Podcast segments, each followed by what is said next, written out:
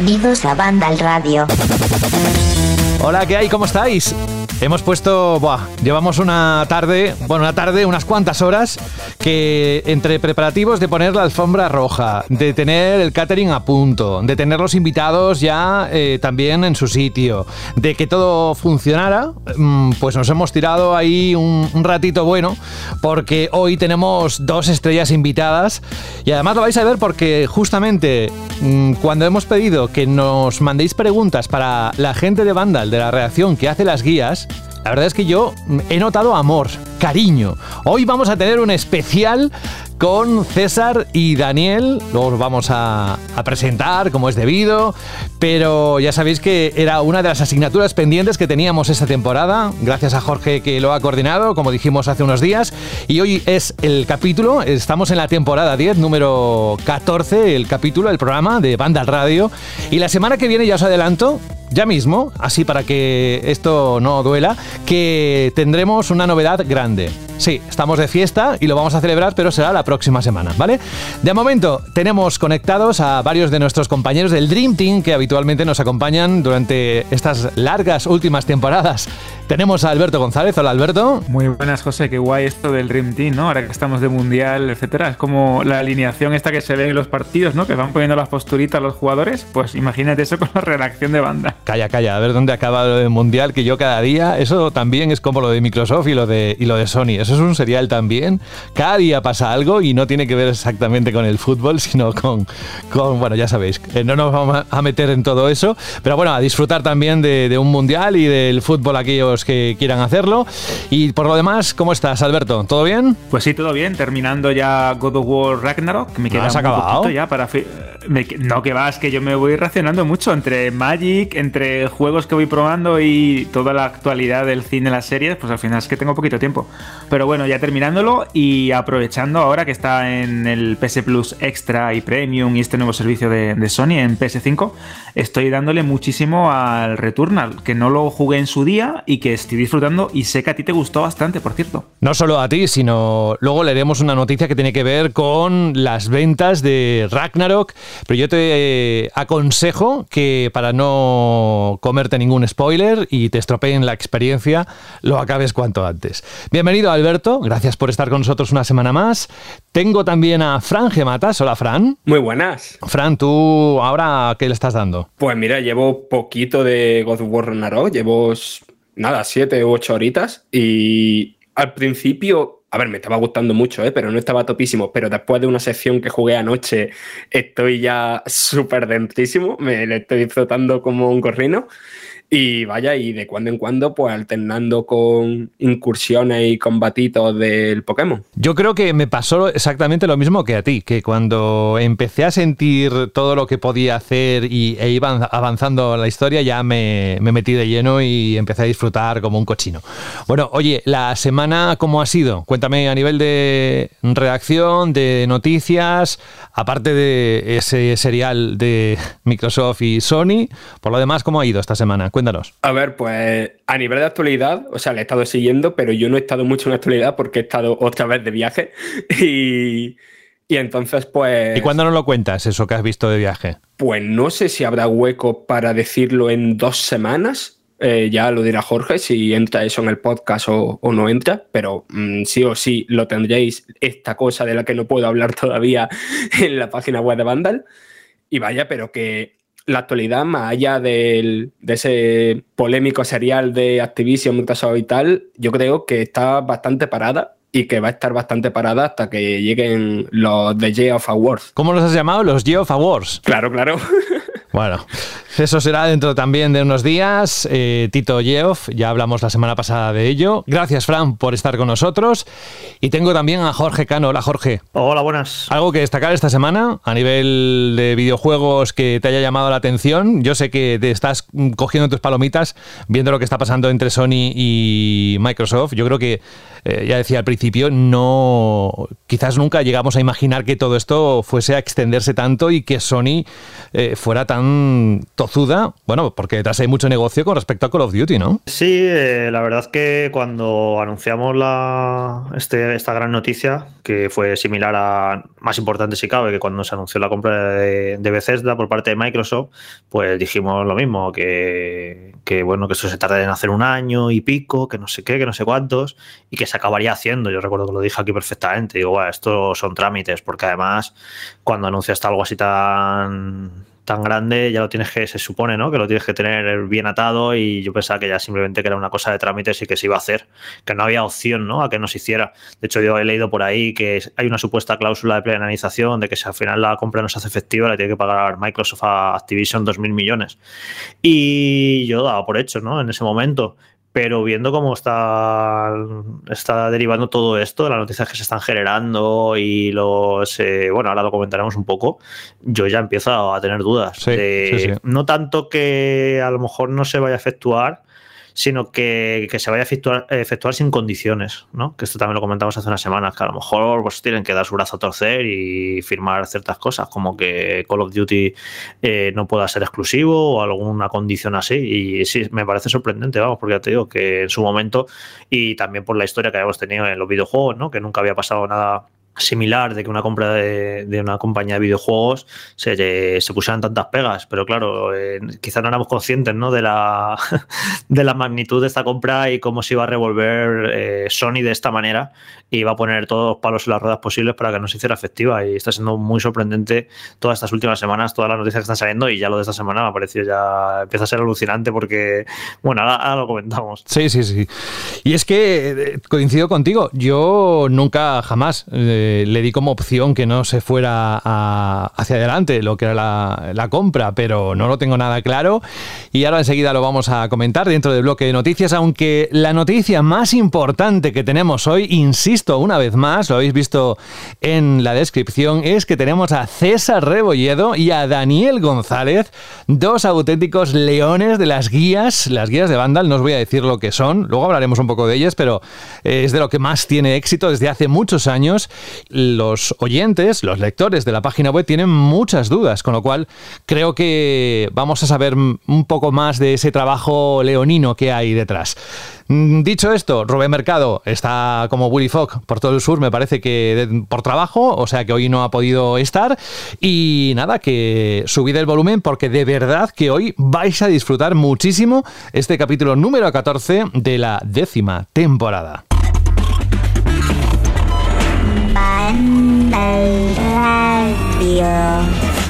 Yo generalmente cuando eh, os cuento alguna noticia suelo buscar o músicas que tengan que ver con lo que voy a contar o músicas neutras Ahora, cuando he estado en, los últimos, en las últimas horas preparando todo lo que íbamos a contar sobre la compra de Activision por parte de Microsoft y cómo ha reaccionado Sony y tal, y Call of Duty, eh, que sabemos que es donde más le duele a Sony eh, en su bolsillo, y nos hemos dado cuenta de la importancia de eso, es cuando me he montado una película y he dicho, esto tiene que tener esta música.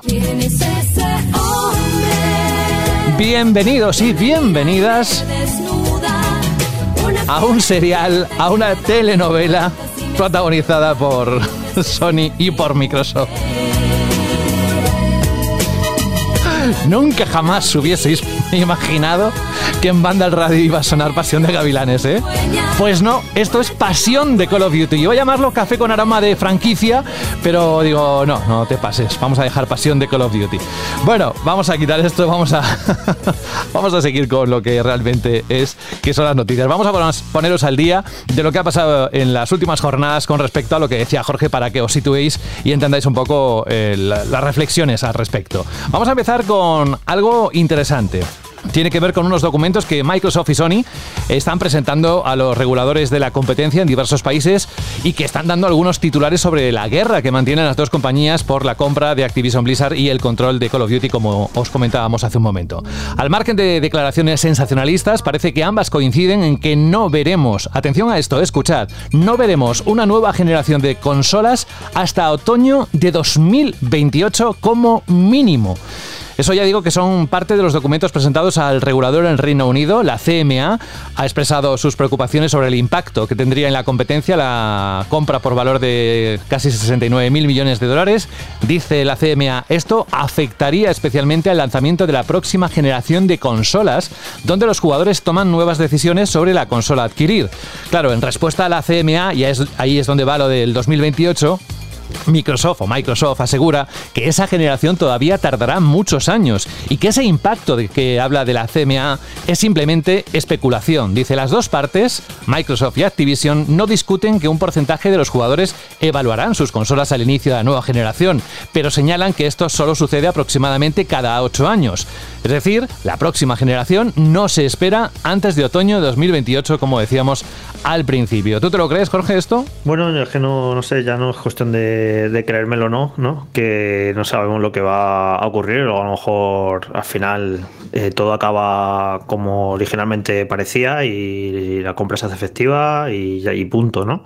Pero es lo que te comentaba hace un momento, que no sé, que ya incluso la propia Microsoft, eh, con ciertas declaraciones que está haciendo, parece que está dando a entender que va a tener que hacer alguna concesión para que la cosa siga adelante, porque si recordáis todo el tema este de Call of Duty, bueno, que principalmente todo, todo el pifoste viene por Call of Duty, ¿no? Es para hacer por lo que está luchando PlayStation y por lo que todas sus argumentaciones eh, giran en torno a eso, ¿no? Hacia el daño que les va a hacer que eh, esa marca eh, sea exclusiva de Xbox y que se iba a convertir Xbox en la consola de los shooters y de los mayores de 18 años y que PlayStation se va a convertir en Nintendo y una serie de argumentaciones, ¿no? Y entonces Microsoft yo sí que veo que ha ido variando sus declaraciones durante estos meses y ha pasado de, eh, bueno, no tiene por qué ser el Call of Duty exclusivo, ya veremos, eh, bueno, todavía le quedan tres años por salir en PlayStation, a que ya eh, las últimas semanas, y, hemos, pues, hemos puesto una noticia esta semana en la web, que al parecer incluso le ha, ofrecido Microsoft a PlayStation 10 años, de, Call of Duty. Eso es, ya está la cosa cambiando mucho. Cuando le está ofreciendo en plan, bueno, venga, eh, aceptamos que al menos durante 10 años, una década, siga saliendo Call of Duty en PlayStation, ya que, es, que es mucho tiempo. Fíjate tú dónde estaremos dentro de 10 años, ¿no? Pero si ya está eh, ofreciendo eso, es porque están viendo que a lo mejor si no hay algún tipo de concesión, algún tipo de acuerdo, la cosa no sigue para adelante. Entonces eso es lo que para mí da la mayor voz de alarma de, ojo, que esto no era tan sencillo y que sí que se pueden estar encontrando con, problemas, ¿no? Eso de que les hayan ofrecido 10 años y que, no sé, PlayStation dirá que tampoco les parece suficiente 10 años, ¿no? Es un poco, están poniendo todas las pegas posibles para eso, para conseguir que no se haga el acuerdo o que el acuerdo se tenga que hacer con, algún tipo de, concesión, que eso también me parece muy peculiar, ¿no? Porque esto, claro, yo esto no, no entendemos nosotros de, negocios ni, mucho menos de este, de este tipo de movimientos, pero es curioso porque eh, por un lado lo tiene que aprobar Estados Unidos y por otro se lo tiene que aprobar Europa y al parecer se lo tiene, y claro, se lo tiene que aprobar también Inglaterra. Es como que ni, siquiera te sirve, ¿no? Que no es una aprobación general, sino que cada mercado hay sus tribunales de la competencia y demás y que pueden poner sus pegas. Así que imagínate que al final Europa aprueba, aprueba Reino Unido, lo que son los grandes mercados, y llega a Estados Unidos y, y Estados Unidos dice no, nosotros ponemos una pega eh, Call of Duty no puede ser exclusivo de Xbox para que el acuerdo siga adelante. Y te imaginas, eh, sería absurdo, ¿no? Pero que, que entonces eh, eh, si pudiera ser exclusivo Call of Duty de Reino Unido y Europa, pero no en Estados Unidos, porque fue Estados Unidos el único mercado donde pusieron esa pega y esa, y esa condición. No, no creo, ¿eh? que es una, es una suposición un poco absurda, pero que, es peculiar, ¿no? Que eso, que encima te lo tienen que aprobar diferentes de estos reguladores. Así que no sé cómo va a acabar todo esto. Ahora vamos con eso. Yo, sobre todo, lo que quería que valoraras tú y, los demás es, ¿tú crees que nos quedan seis años de consola de las actuales? ¿O que en ese periodo saldrá algo más? Yo no me lo creo que sean tantos años. A ver, pero tú estás metiendo, tú estás diciendo que va a haber revisiones. Sí, claro. Pero yo lo he entendido que ellos se están refiriendo a una nueva generación de consolas. ¿Sabes? A la, a la PlayStation 6 o a la Xbox, eh, lo que sea. Ellos no, o sea, yo lo he entendido así. Evidentemente que va a haber revisiones y no a mucho más tardar. A lo mejor dentro de dos, tres años tenemos eh, PlayStation 5 y Xbox Series revisadas. Pero se, eh, se están refiriendo más bien a una nueva generación de consolas. Y yo sí que me creo perfectamente que, que, hasta dentro de seis años no haya ninguna nueva generación. Si todavía no ha arrancado esta generación, como aquel que dice que sí que son dos años, pero no se ha podido comprar con total normalidad, eh, sí que me creo que seis años, más los dos estos que ha tardado de arranque, sí que es mucho tiempo, pero sí, sí, me lo creo totalmente lo que han dicho, vamos. Vale, bueno. De hecho, José. Sí, dime. Eh, sí, que yo también pensaba, estaba dándole vueltas, porque digo, eh, ¿te acuerdas que la semana pasada estuvimos debatiendo con Rubén sobre si esta generación de consolas iba a durar exactamente lo mismo o por lo menos iba a tener un periodo comercial eh, similar ¿no? al que tuvo la generación de 360 y, PS3, pues por mm, vicisitudes económicas, por distribuciones, por fallas de hardware, etcétera, etcétera, duraron muchísimo. Fue una generación que se prolongó bastante en el mercado. No tuvieron revisiones en el sentido técnico al 100%, pero sí es cierto que se fueron lanzando nuevas piezas de hardware con eh, mejoras técnicas, con pues, eh, procesadores en diferentes escalas de nanómetros y con esta yo creo que vamos a ver un término medio. Es decir, la generación pasada eh, abrió la puerta a esas versiones actualizadas de consolas que se lanzaron hace unos años. Eh, tuvimos las versiones de PS4 Pro, One X, One S y después las revisiones Slim. Y al mismo tiempo creo que en esta generación efectivamente pues veremos cambios de diseño o de arquitectura externa, como lo queramos llamar, y con mejores características técnicas, pero sí es cierto que al igual que debatíamos la semana pasada, pues por una serie de razones económicas, eh, políticas, etcétera, creo que vamos a tardar bastante en ver tanto a PS6 como la eh, generación sucesora de series. Y luego es curioso también esto, que eh, como a través de este tipo de documentos o de litigios ¿no? entre grandes corporaciones acabamos teniendo detalles muy interesantes eh, sobre precisamente los planes a futuro de las, de las grandes compañías. Es cierto que esto también se suele producir ¿no? cuando eh, ofrecen sus resultados financieros o cuando se reúnen con los accionistas, como vimos en el caso de Nintendo, con el tema de una supuesta sucesora ¿no? de Nintendo Switch. Y aquí estamos viendo también como las grandes corporaciones del entretenimiento del mundo del videojuego y del ocio digital ya te van dejando claro que van a tardar muchísimo tiempo, entre comillas, ¿no? Porque el tiempo es bastante relativo, pero bueno, muchísimo tiempo en, escalas de productos de consumo masivo en sacar nuevas generaciones. Por lo que ha comentado Jorge, esta generación de consolas está tardando muchísimo en arrancar, repito, por una serie de problemas externos o unas circunstancias ¿no? que nadie, nadie preveía en un principio, pero también es verdad que eh, esto puede venir bien pues, de cara a los consumidores, siempre y cuando pues, puedan adquirirlas en las tiendas. Vamos a ver si la situación de, de compra no eh, se normaliza un poco. Pero bueno, es curioso cómo han sido muy claras en esto de vamos a tardar en sacar una nueva generación de consolas. Es decir, no la esperéis cada cuatro años o cada cinco años como nos hayamos acostumbrado pues hace relativamente poco. Y luego además de por las circunstancias eh, actuales, ¿no? de estos problemas que hay de fabricación, de por lo que ha tardado en arrancar la generación y demás, también yo creo que la percepción de necesidad de unas nuevas consolas eh, cada vez va a ser menor, porque los saltos gráficos estamos viendo que cada vez son menos evidentes y menos espectaculares. Eh, Play 3 y 360 se nos hicieron largas, la verdad, estábamos deseando que llegara un relevo y llegó Play 4 y One y, fue, y bueno, fue un, buen salto, pero ya el salto a Play 5 y Xbox Series eh, no ha sido tan evidente y, ¿no? y es como cuándo va a llegar y qué va a venir después de esto y cuál va a ser el siguiente salto que nos deje con la boca abierta. Yo creo que, que, con esta Play 5 y Xbox Series es que aparte vamos a tener para largo, para todavía no, todavía no hay casi juegos que las hayan exprimido y que nos hayan ofrecido gráficos que nos dejen con la boca abierta, pues tú fíjate el recorrido que tiene. Así que ni siquiera vamos a tener, y encima con los SSD que no tienen tiempo de carga y tal. Así que yo creo que, vamos a tardar mucho ya no solamente en que eh, las compañías nos las pongan encima de la mesa, sino en nosotros como consumidores en sentir esa necesidad ¿no? de, de salto de generación porque los eh, gráficos ya no nos satisfacen.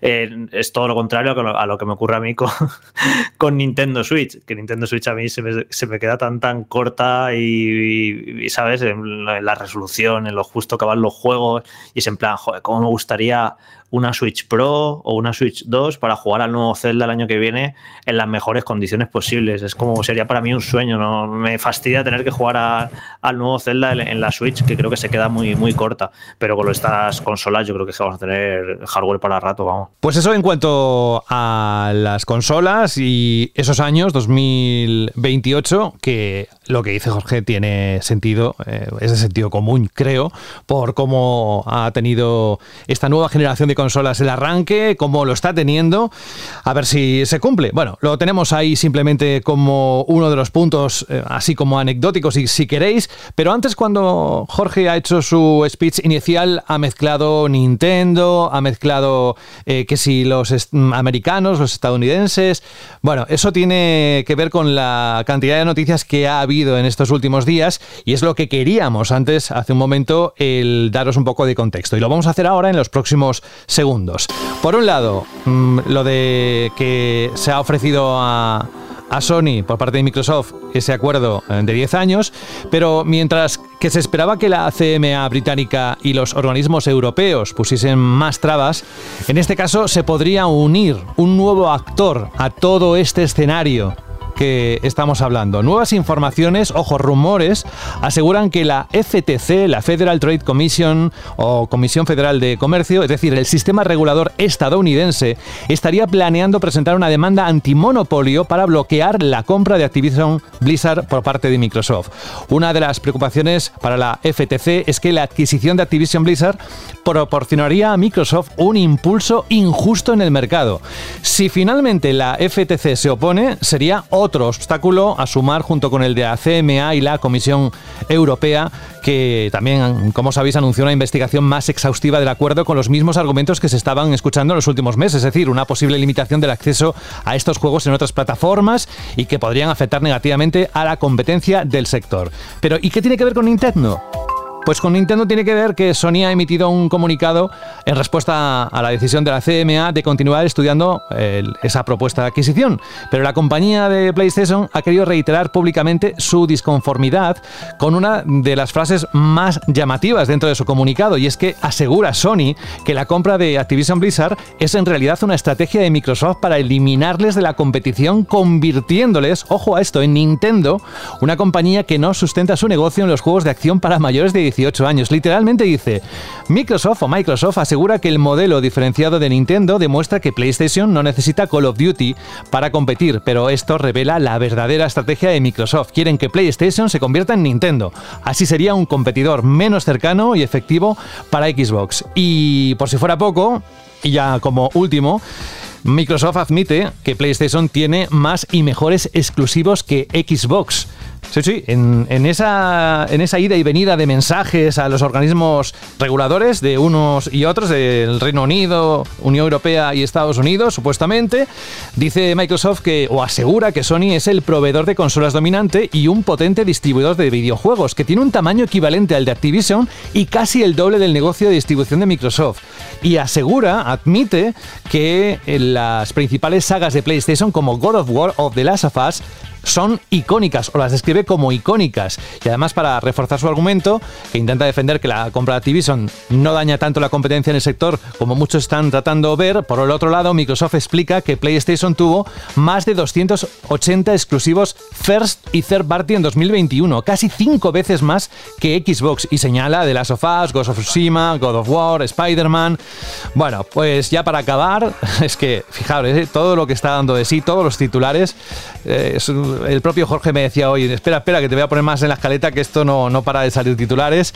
Sony ha declarado en un nuevo comunicado, dirigiéndose al organismo regulador del Reino Unido, que mientras que Xbox Game Pass ha sido todo un éxito para Microsoft, los niveles de suscripción extra y deluxe del nuevo PlayStation Plus han sido menos exitosos de lo esperado.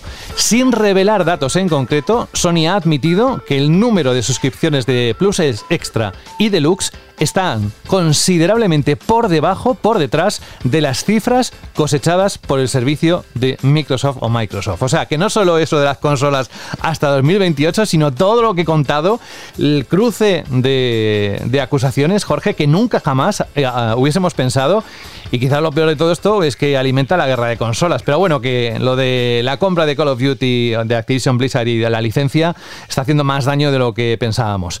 Y eso es un poco a lo que te, referías hace un momento. La alimenta o la, o la desactiva en ciertos aspectos, porque si la propia Xbox admite que PlayStation tiene más y mejores exclusivos, eh, entonces cuando se ve pelean los fanboys eh, sobre eso, ya la propia Xbox lo ha, lo ha desactivado. Lo que pasa, lo que ocurre, que como todo esto al fin y al cabo, eh, cada uno está, está barriendo para, para casa y está diciendo lo que cree que es mejor para defender su posición y conseguir su objetivo, entonces tampoco eh, te puedes creer demasiado lo que están diciendo, porque se están diciendo alguna verdad, seguramente, muchas medias verdades y alguna mentira. Se están diciendo aquí cada cosa que, que no veas, ¿no? Me parece bastante gracioso. Y lo de.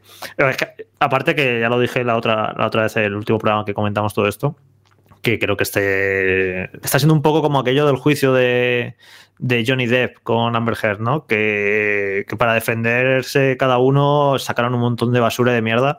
Pues en esto en otro nivel están sacándose un poco, están diciendo ciertas cosas y dejando cierta vergüenza que, no sé, les dejaron un poquito en evidencia en, en ciertos aspectos. Y lo que lo de lo de PlayStation de que de que al quitarle Call of Duty lo que quieren es que, que, se conviertan en una Nintendo, a mí me ha hecho muchísima gracia especialmente porque he pensado, pues ni tan mal, ¿sabes? Como que le va mal a Nintendo, ¿sabes? Y eh, me ha hecho gracia, pues joder, ni que le fuera mal a Nintendo. Ahora luego comentaremos las ventas de Pokémon. Así que, pues si PlayStation se convierte en una Nintendo, pues yo qué sé, tampoco es para llorar demasiado, ¿no? Me parece un poco absurdo que, que porque te quiten Call of Duty, de repente eh, uy, es que ya no tengo juegos para adultos, ya eh, estoy estropeando mi target cuando tú has comprado a Bungie, precisamente, un estudio experto en shooters. No sé, son unos argumentos que, que me parecen un poco hilarantes eh, en muchas ocasiones. A ver ¿qué, qué, opina Fran, porque le dije a Fran, el que como ha estado de viaje las últimas horas, le digo, tío, ponte al día de todas estas noticias que luego las vamos a comentar porque es mucho que, que asimilar. Sí, sí, es que es relevante también lo que, o sea, muy relevante lo que has comentado de las mentiras, porque, por ejemplo, la última de, las últimas horas, lo de, la, lo de que Game Pass tiene más suscriptores que PlayStation Plus. A ver, sí, si lo compara directamente con el extra y el premium, de los que no hay datos concretos, vale, pero el último dato oficial de los de Game Pass son 25 millones. Sony ahora lo ha actualizado, que no lo confirmó Microsoft, pero bueno, Sony esto lo dirá con un documento en la mano, aunque no sean públicos, dice que son 29 millones. Pero es que Sony, la última vez que comunicó a principios de este mes la cifra de suscriptores de PlayStation Plus son 45 millones y pico. Eh, que sí, que a lo mejor Premium y Extra son menos que Game Pass,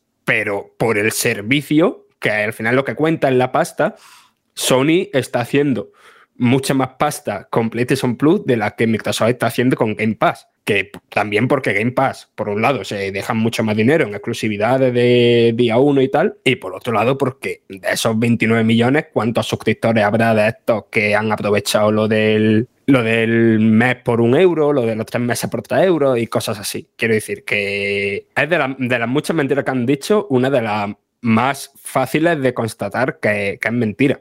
Después, lo del tema de lo exclusivo de que dice Microsoft respecto a Sony, es que sí, es que cuando pensamos en los exclusivos de Sony, sí, pues pensamos en The Last of Us, pensamos en Ghost of Tsushima, pensamos en las cosas de PlayStation Studios. Pero cuando miras las cosas en general que salen solo para PlayStation y no salen en, Xbox, es que son muchas. Final Fantasy XVI, por ejemplo.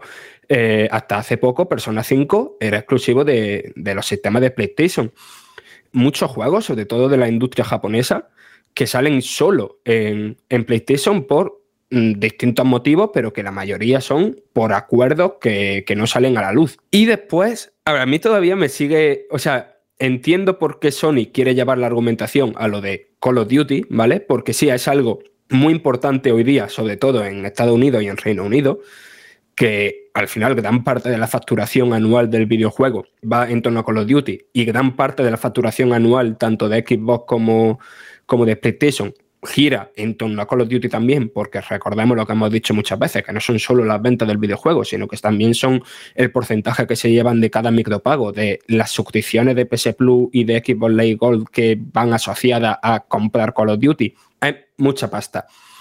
Pero yo creo que Microsoft, a ver, en la semana pasada hubo muchos titulares que me parecen poco mentira o, un poco no totalmente verídico, ¿no? De que para Microsoft es más importante el Candy Crush que Call of Duty, que es por lo que quiere contar Activision. Mirando los números, ¿no? Del volumen de negocio de Activision, sí, Candy Crush es más importante, pero no es Candy Crush lo importante, lo importante es eh, Microsoft metiéndose en el sector de los videojuegos para móviles, que lo recuerdo una, lo hemos dicho por aquí muchas veces, pero no solo es el más grande ahora mismo. Eh, los videojuegos para móviles representan mucho más que los videojuegos para PC y consola, sino que también es el sector que crece. Eh, los videojuegos de PC y consola a nivel de crecimiento, de acoger a nuevos jugadores, están más o menos estancados. Es verdad que creció durante la pandemia, pero se ha quedado ahí en ese crecimiento y los ingresos de los videojuegos para móviles no paran de crecer y crecer y crecer. Y en ese contexto hay que meter que sí, el panorama ahora mismo es PlayStation, Xbox y Nintendo. El panorama, ya no digo en 10 años, probablemente en 5 años o 6 años, será Microsoft, Sony, Tencent, NetEase, Nintendo. O sea, van a entrar, ah, están ya ahí, pero van a ganar mucha más relevancia mediática, mucha más relevancia en la opinión de los jugadores, mucha más importancia en la industria del videojuego. Los gigantes asiáticos que desarrollan tanto para PC como para consola, como sobre todo para móviles, en eso, en el panorama de la industria y Microsoft y Sony en parte también. Recordemos que una de sus apuestas más polémicas de, las que han salido a la luz este año es la propia apuesta de Sony por el PC y por los móviles. Microsoft lo que está intentando hacer ahora mismo es coger todo el expertise, todos los estudios, todos los ingresos porque de que tiene Activision Blizzard en el tema de los móviles para empezar a tener importancia en ese sector. Porque yo sí que estoy de acuerdo en las declaraciones de, Phil Spencer de la semana pasada, de que si no están en los móviles de aquí a X años, mm, no van a estar en la industria del videojuego. No sé, entiendo que a Sony le interesa que el debate esté en Call of Duty, pero creo que a nivel de futuro, el debate no está en Call of Duty. El, nivel, el debate está en ser capaz de plantarle cara de que haya una competencia contra Tencent y NetEase. Esto ya lo comenté yo, Fran, en la última ocasión que hablamos de esto, pero yo creo que todos menospreciados en mayor o menor medida lo importante que es la saga Call of Duty. ¿eh? es como un poco como que nosotros no la jugamos y ya nos aburrió hace años y demás, y es un poco como el FIFA, ¿no? De los shooters, todos los años está ahí. Pero me parece sorprendente cómo se están peleando de esta manera con, la, con las garras por esa saga de PlayStation. Y lo que dije, que le tiene que haber generado tantos ingresos a lo largo de los años que, es normal que estén reaccionando de esta manera, pero yo creo que, que eso que no, no, éramos conscientes o no lo valorábamos en su justa medida esta marca, eh, que a lo mejor en los últimos años ha podido tener estar en momentos de horas bajas y demás, y, y le, no, no, le damos la suficiente importancia, pero es, sorprendente, ¿no? Lo, importantísima que es eh, la marca por la manera en la que se están expresando en, todos estos alegatos, ¿no? Es en plan, no, es que si nos quitan Call of Duty, esto es un desastre y, eso es un monopolio y tal, y no sé, es sorprendente, ¿no? Que nos podría parecer una saga más o un juego más, ¿no? Eh, yo qué sé, pues si te quitan Final Fantasy, pues si te quitan Resident Evil, pues si te quitan Tomb Raider, juegos que han vivido exclusividad de una manera o de otra. No, no, pero es que esto estamos hablando que, que Call of Duty es otra cosa. Es eso, juegan en la liga esa de, del FIFA y de muy pocos juegos que son. que el Warzone 2, por ejemplo, ha tenido 25 millones de jugadores en nada, en creo que han sido 4 o 5 días, 25 millones de jugadores, que es muy tocho. Es que, claro, es, básicamente estamos hablando de que para muchísimas personas, millones de jugadores, como comenta Fran, tanto por Warzone como por la saga principal ¿no? y, y, numerada, eh, eh, Call of Duty ya no es, solo la saga, sino es sinónimo de shooter en primera persona. Al igual que FIFA, por ejemplo, puede ser sinónimo de juego de fútbol o hay determinados juegos que trascienden ¿no? el, propio significado de la marca, pese a que es muy importante, y se fusionan de tal manera o llegan a tener un, calado muy importante dentro del jugador medio o del usuario o del cliente final que acaban eh, transgrediendo las, las, barreras y se acaban convirtiendo en el género por, por, definición. Call of Duty es un juego de, acción de primera persona y para muchísimas, eh, muchísimos usuarios en todo el mundo es la definición perfecta de lo que es un juego de acción por primera persona. De hecho, esto eh, esto, esto que acabo de decir, Sony lo deja caer también en uno de sus alegatos, eh, comentando que de mm, producirse esta, esta, fusión, esta compra de Microsoft de Activision, eh, la plataforma Xbox, o, como lo queramos llamar, se convertiría en el hogar eh, de los juegos de acción de en primera persona y te nombra una serie de, sagas como Doom, etcétera, eh, Overwatch, en este caso también Call of Duty. Y es cierto, es que para muchísimas personas Call of Duty es el juego de acción en primera persona. Y como comentaba Jorge, imagínate qué, qué negocio habrá en pases de temporada, en compras in-game, en artículos cosméticos, dentro de lo que es la venta de un juego en sí, para que estas, estas compañías, y en, este caso particular PlayStation y Sony, se estén peleando por, por, tenerlo en, la consola. Y vamos más allá, esto también lo ha, lo ha dejado eh, ver algunas veces, Saúl, la importancia también que tiene que cuando tú haces un evento de eSports o de una competición de gran calado, que tu consola o tu versión de Call of Duty o tu mandos esté presente en esas retransmisiones o en, esos, esas finales o en esos eh, grandes torneos que son seguidos por millones de personas y que mueven muchísimo dinero, que tu marca esté ahí o sea el patrocinador o sea el eje ¿no? de, ese, de, esa competición en concreto, también es muy, muy, muy importante. Así que, bueno, es, normal ¿no? que se quieran pelear por una licencia tan jugosa que, repito, ha llegado a mercados o a públicos que otros videojuegos, con excepciones muy contadas, ¿no? como, como eh, Pokémon, eh, FIFA, etcétera, pues puede, pueden lograr. Que sí, que estoy de acuerdo con, o sea, y se ven los datos, la importancia de Call of Duty en PlayStation, en equipo y tal pero es que creo que lo más importante de este acuerdo no es Call of Duty en PlayStation o Xbox, que es que lo más importante es Call of Duty Mobile, que lo más importante es el próximo Call of Duty Warzone Mobile, que lo más importante es eh, Microsoft intentando entrar de, a golpe de talonario en el sector del videojuego más que más dinero genera y que más dinero genera para Activision Blizzard ahora mismo. No, yo iba a decir que, bueno, primero que a ver si esto se acaba resolviendo, no tarda demasiado, porque empieza a ser un poco pesado ya el culebrón, si, se, si se, está alargando ya un poquito más de la cuenta. Y yo ya lo pensaba, que ahora mismo, eh, claro, Microsoft no puede comprar ningún otro estudio ni anunciar ninguna otra compra en estos momentos hasta que se resuelva todo esto, porque cualquier movimiento que hiciera en ese aspecto se iba, iba a ser utilizado en su contra. Yo estoy seguro que tienen alguna compra de algún estudio más ya palabrada o ya medio firmada, pero no la pueden anunciar en estos momentos hasta que, se resuelva todo esto porque jugaría en su contra, ¿no? Y no me extrañaría que incluso PlayStation parecido, porque claro, si imaginaos que en mitad de toda esta tormenta eh, PlayStation anuncia la compra de un gran estudio puede coger Xbox con el dedo acusador y en plan, veis, y ellos también están comprando estudios. Entonces yo creo que ahora está todo parado el, tema de la compra de estudios hasta que todo esto se decante para un lado o para otro. Eh, si recordáis cuando se anunció este año la compra esta de que hizo Embracer Group de Crystal Dynamics y de Eidos Montreal y todo esto y que el dinero no nos pareció demasiado dinero y nos pareció extraño que no lo hubiera comprado Microsoft. además, muy extraño porque está precisamente Crystal Dynamics está colaborando con Microsoft en el desarrollo de, Perfect Dark. Era y Eidos también estaba con otro. Sí, sí, y Eidos con otro juego de Xbox. O sea, dos estudios de, que están colaborando con Xbox y por un precio dentro de lo que cabe que no ha sido muy grande y no los compra Microsoft. Qué extraño. Ya, ya nos pareció extraño en su momento, pero luego ahora con la perspectiva lo veo totalmente claro, que no podían hacerlo porque podía ser eh, utilizado en su contra con todo esto de Activision Blizzard y no era el momento de comprar estudios. Y yo creo que por eso se les escapó. Por cierto, hay una teoría por ahí que dice que luego esto se lo van a recomprar a Embracer Group y cuando se, cuando se haya resuelto todo esto de Activision Blizzard cogerá a Microsoft y les comprará Crystal Dynamics y Eidos a, a Embracer Group, casi un poco una especie de traspaso puente. Esta vez en el fútbol ha pasado, ¿eh? Y no sé, hay veces una teoría un poco loca, pero sí que estoy seguro que, que, no pudieron hacerlo aunque hubieran querido, porque no era el momento de echar más leña al fuego y no es el momento de que ahora Xbox se, se ponga a comprar más estudios mientras está todo esto que se resuelva, ¿no? Yo creo que en el momento en el que se resuelva, eh, otra vez volveremos a, a, oír de compras de estudios por esta, tanto por PlayStation como por parte de Xbox. ¿Creéis que esto acaba aquí? nada, si es que estamos todavía en el ecuador de la primera temporada. A ver qué pasa dentro de unos días, a ver qué os vamos a contar antes de que acabe el año.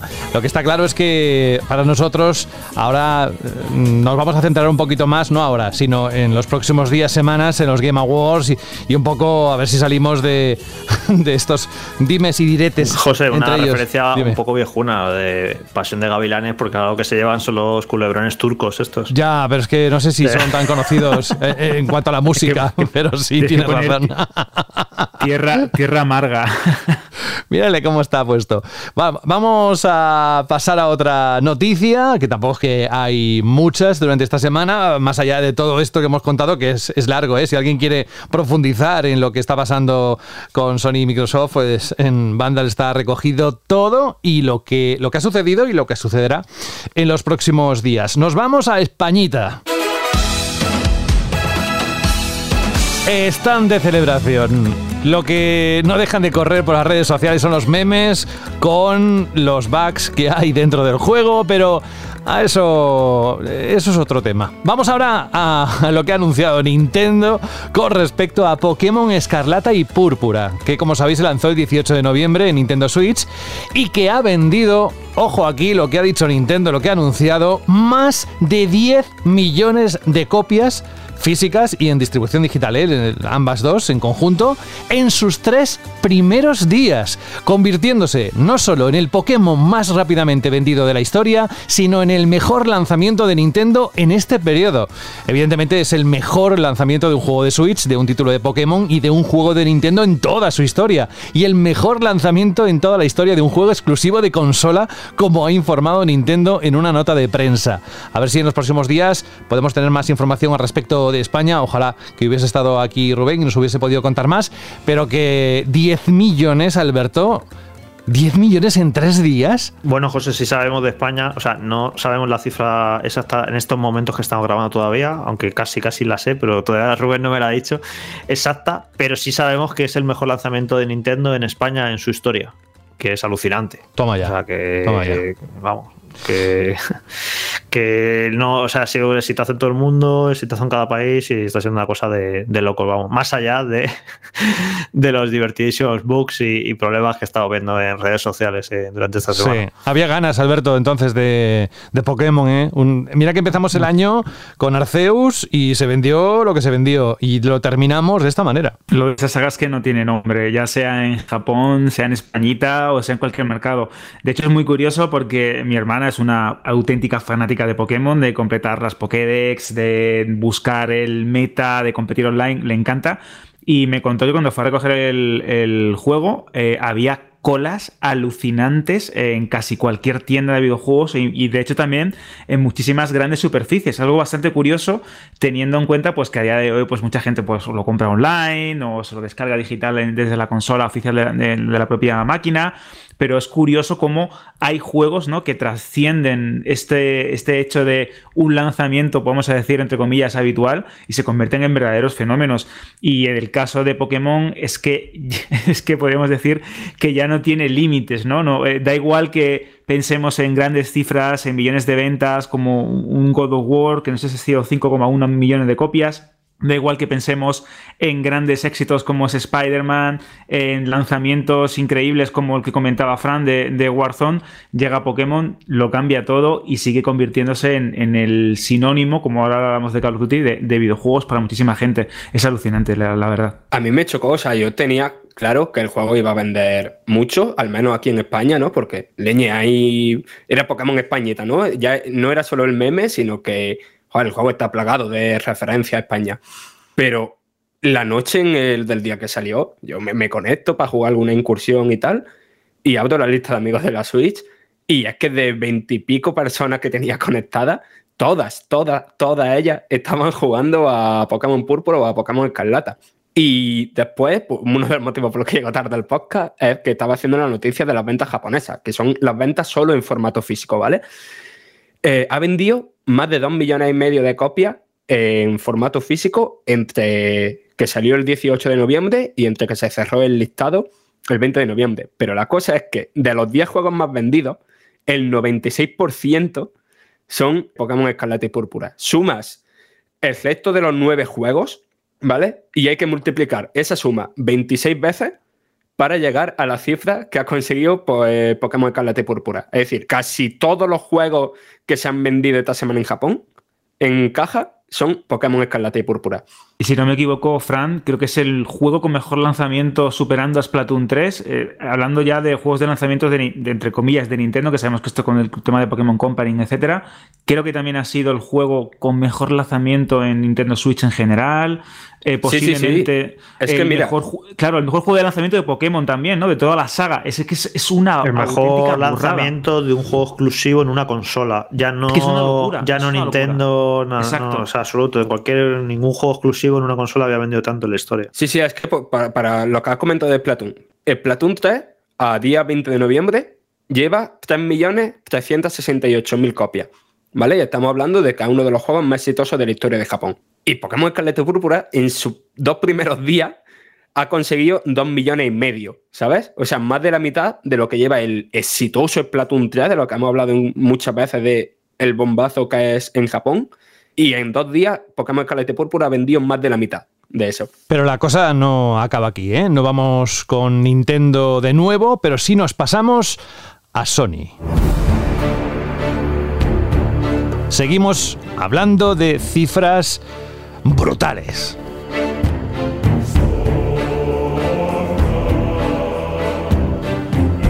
Lo decíamos antes, se han cumplido más o menos ya dos semanas, un poco más, del lanzamiento de God of War Ragnarok para PlayStation 5 y PlayStation 4.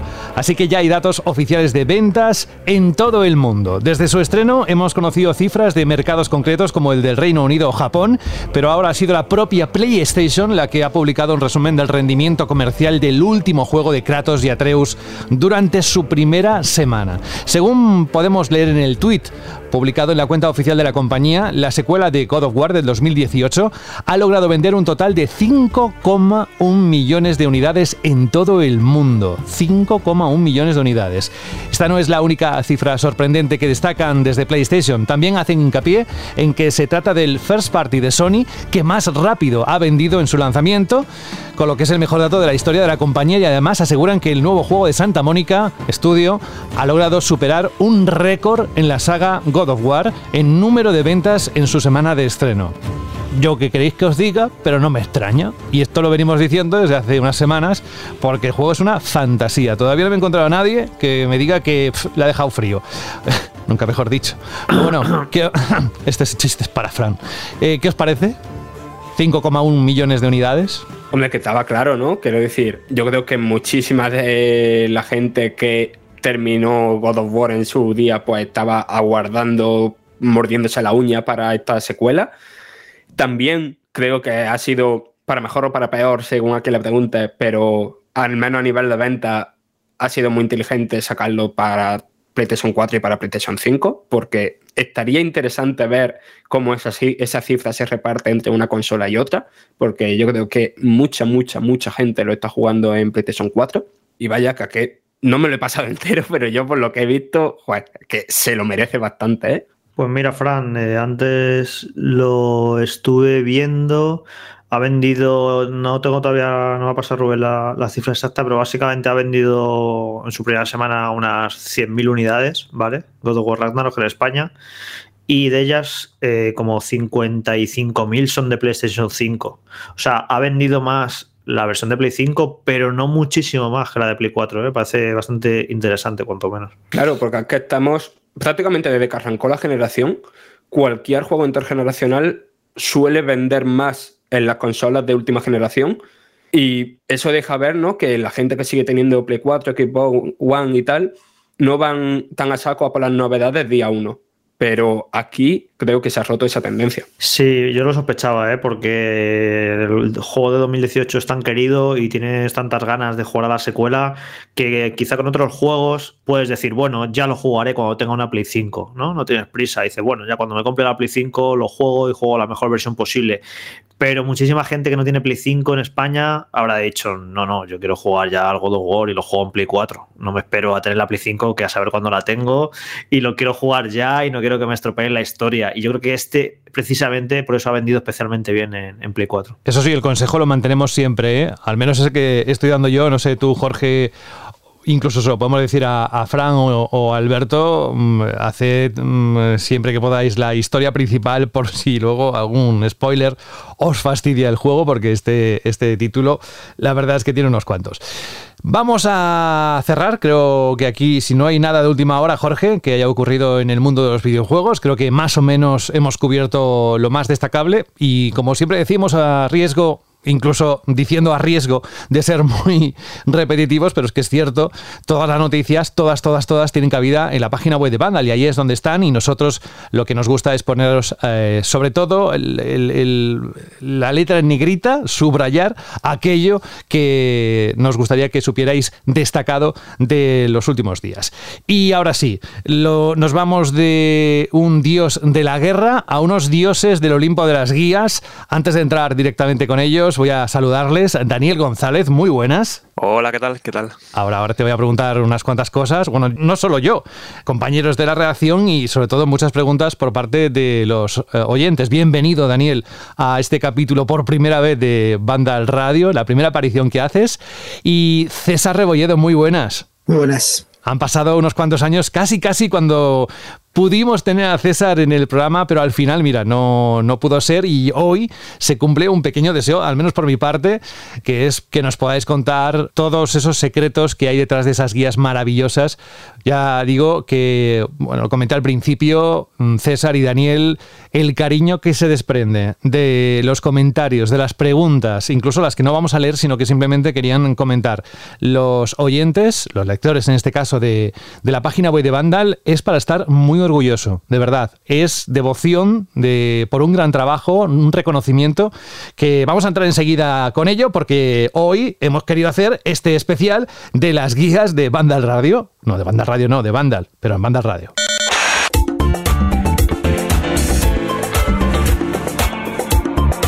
Vandal Radio. Pues César, Daniel, yo antes de empezar Mm, me gustaría que os descubrierais un poquito en el sentido de, que nos hagamos un perfil de, vosotros como jugadores. Es decir, lleváis un tiempo en Vandal. César, ¿llevas cuánto más o menos en Vandal? Eh, creo que en febrero cinco años ya. Wow, casi nada. ¿Y tú, Daniel? Eh, yo he hecho ahora en octubre tres años. Tres años.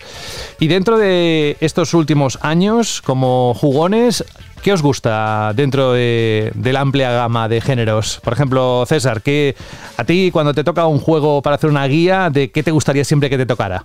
Hombre, eh, normalmente prefiero que me caigan eh, bueno, un Elden Ring, ¿no? Quien no quiere un Elden Ring, pero al final. Bueno, ¿quién no, quiere un Elden Ring? Te vuelves loco ahí luego con 300 o 400 horas, macho. Eres más 200, 257. Madre mía. Exactamente pero al final eh, no tengo un género predilecto más allá de eh, los juegos de acción, los juegos de rol sobre todo. ¿Y tu primera consola? Ya a la paso Daniel, ¿eh? pero es para hacernos una idea. ¿Cuál fue? Pues una Nintendo con la que llegó mi padre a casa un día. ¿Cuál era? ¿Qué modelo? Mm, no te sé decir, solo sé que venía con el Mario y con el Duck Hunt. vale. ¿Y tú, Daniel, qué género te gusta y cuál fue tu primera consola? Eh, pues a ver, eh, yo géneros no, para las guías no soy tan masoca como César, no, no me gusta tanto un juego de, tan, tanta duración, porque si no, mi man, no, no acabamos nunca. Pero eh, pues juegos, la verdad que me gustan mucho los juegos de acción-aventura, pues como hablabais ahora mismo de God of War Ragnarok, por ejemplo, que le tengo muchas ganas, todavía no he podido jugar. Y sí, juegos así, Zelda, y Dark Souls también, pero claro, para las guías ya es un poco distinto. Y pues mi primera consola, eh, recuerdo que fue una Nintendo 64 y una, una Game Boy, una Game Boy Color, si mal no recuerdo, que creo que era la Game Boy eh, verde, creo que era una verde. Una verde. Ahora, Daniel, que estás con la guía de Pokémon, eh, sí, yo creo que sin duda, ¿no? Es la guía más compleja que has hecho este año, porque tienes un juego enorme y con 50.000 historias y movidas y, ¿no? Creo que será seguramente la, de las guías más difíciles que puedes hacer. Sí, justo, justo ahora estoy con Pokémon. Es, sí, es seguramente de este año es la guía más importante, claro. No solo porque también el juego ha vendido muchísimo. Eh, sí. Ahora que estás hablando así un poco, estoy notando un cierto acento. ¿Eres de Galicia? Sí, sí, soy de Galicia. Vale. ¿Y tú, César, dónde estás dentro de España? Yo de Cantabria. No fastidies. ¿De verdad? ¿De qué parte Sí, de sí, Cantabria? eh. ¿En serio? Yo, yo vivo en Torre la Vega. ¿Sabes de dónde soy yo? Pues no, la verdad es que no. De los corrales de Huelna.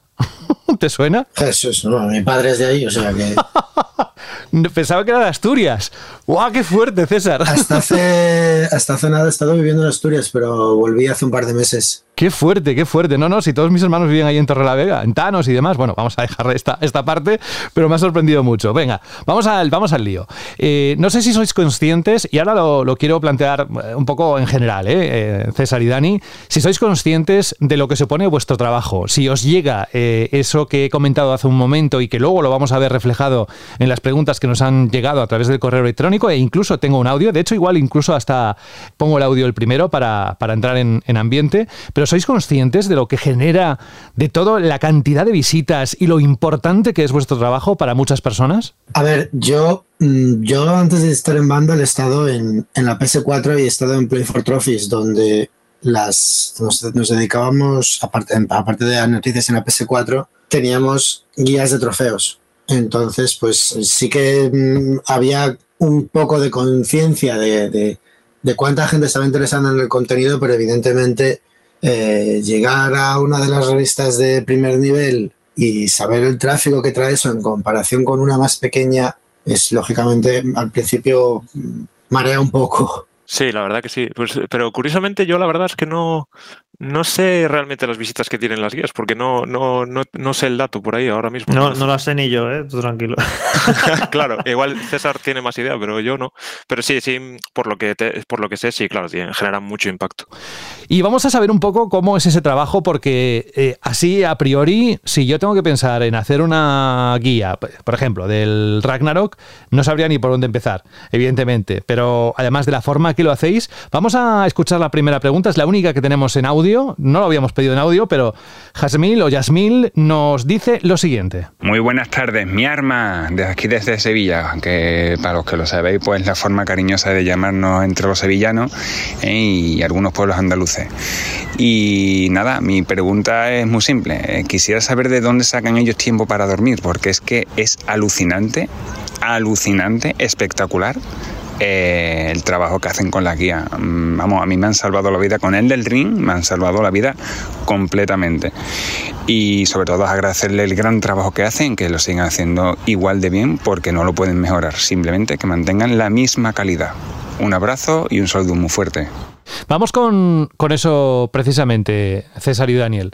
Una guía como tipo Pokémon o Elden Ring, eh, ¿cómo, se, ¿cómo se empieza? Es decir, ¿cómo lo planteáis? ¿Qué pensáis? ¿Qué es lo primero que pasa por vuestra cabeza? Eh, Daniel primero, que ya que está con Pokémon, que es más actual, Vale, eh, a ver, pues, bueno, por ejemplo, Pokémon, eh, lo que pasa es que Pokémon tiene como una estructura un poco establecida, digamos, ya está bastante conocida, aunque en, en los últimos juegos han cambiado un poco, pero eh, como ya más o menos se sabe, sabes que vas a ir a por eh, medallas en los gimnasios, que hay rutas, aunque en los últimos juegos ya no hay rutas como tal, pues eh, cuando empiezas la guía la estructuras pensando en eso, en primero abarcar la historia, eh, todo lo que sea eh, que haya que conseguir, que no se sepa cómo se consigue o que el juego no te deje muy claro. Y pues en juegos como Pokémon es también mucho de, es, pues si hay el gimnasio número uno, el líder tiene X Pokémon y son débiles a, a X tipo y entonces un poco ir desgranando todo esto y a medida que vas avanzando, pues eh, yo por lo menos es lo que hago, eh, apuntas todo lo que consideras que es importante o que se va a, a buscar, que es, sí, que es susceptible de, de, preguntarte, ¿esto cómo lo conseguiría? Y que pienses, pues lo van a buscar, esto se va a buscar, lo apunto. Y poco a poco así ir, ir apuntando todo. Yo en mi caso eh, aunque luego las guías puedan verse un poco mejor, soy bastante más caótico en el sentido de que normalmente desde que empiezo a preparar una guía hasta que creo que puede salir, puede haber muchos cambios. Sí que es verdad lo que dice Daniel, que eh, cuando has hecho 10, 15, 20 guías ves estructuras. Sí, Cuando como vas que, a hacer como, un juego de Ubisoft. Perdón. No, eso, que, que, se ven, se empieza a ver como las costuras. El, el, los juegos tienen, sí. como, tienen como patrones que se van repitiendo sí, al final. Hay unos, hay unos esquemas que se siguen siempre. Tú vas a jugar un juego de Ubisoft y me da igual que me digas The Division, que me digas Assassin's Creed, que me digas Far Cry.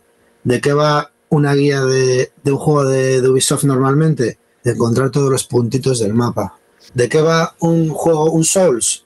De, de- de- hacerte bien todas las misiones, de estructurarte bien todas las misiones. ¿De qué va un juego de acción y aventuras? Normalmente misiones secundarias y entonces es saber más o menos a qué te vas a enfrentar, eh, lo que tú ya sabes que vas a tener que hacer y, lo, y aplicarlo.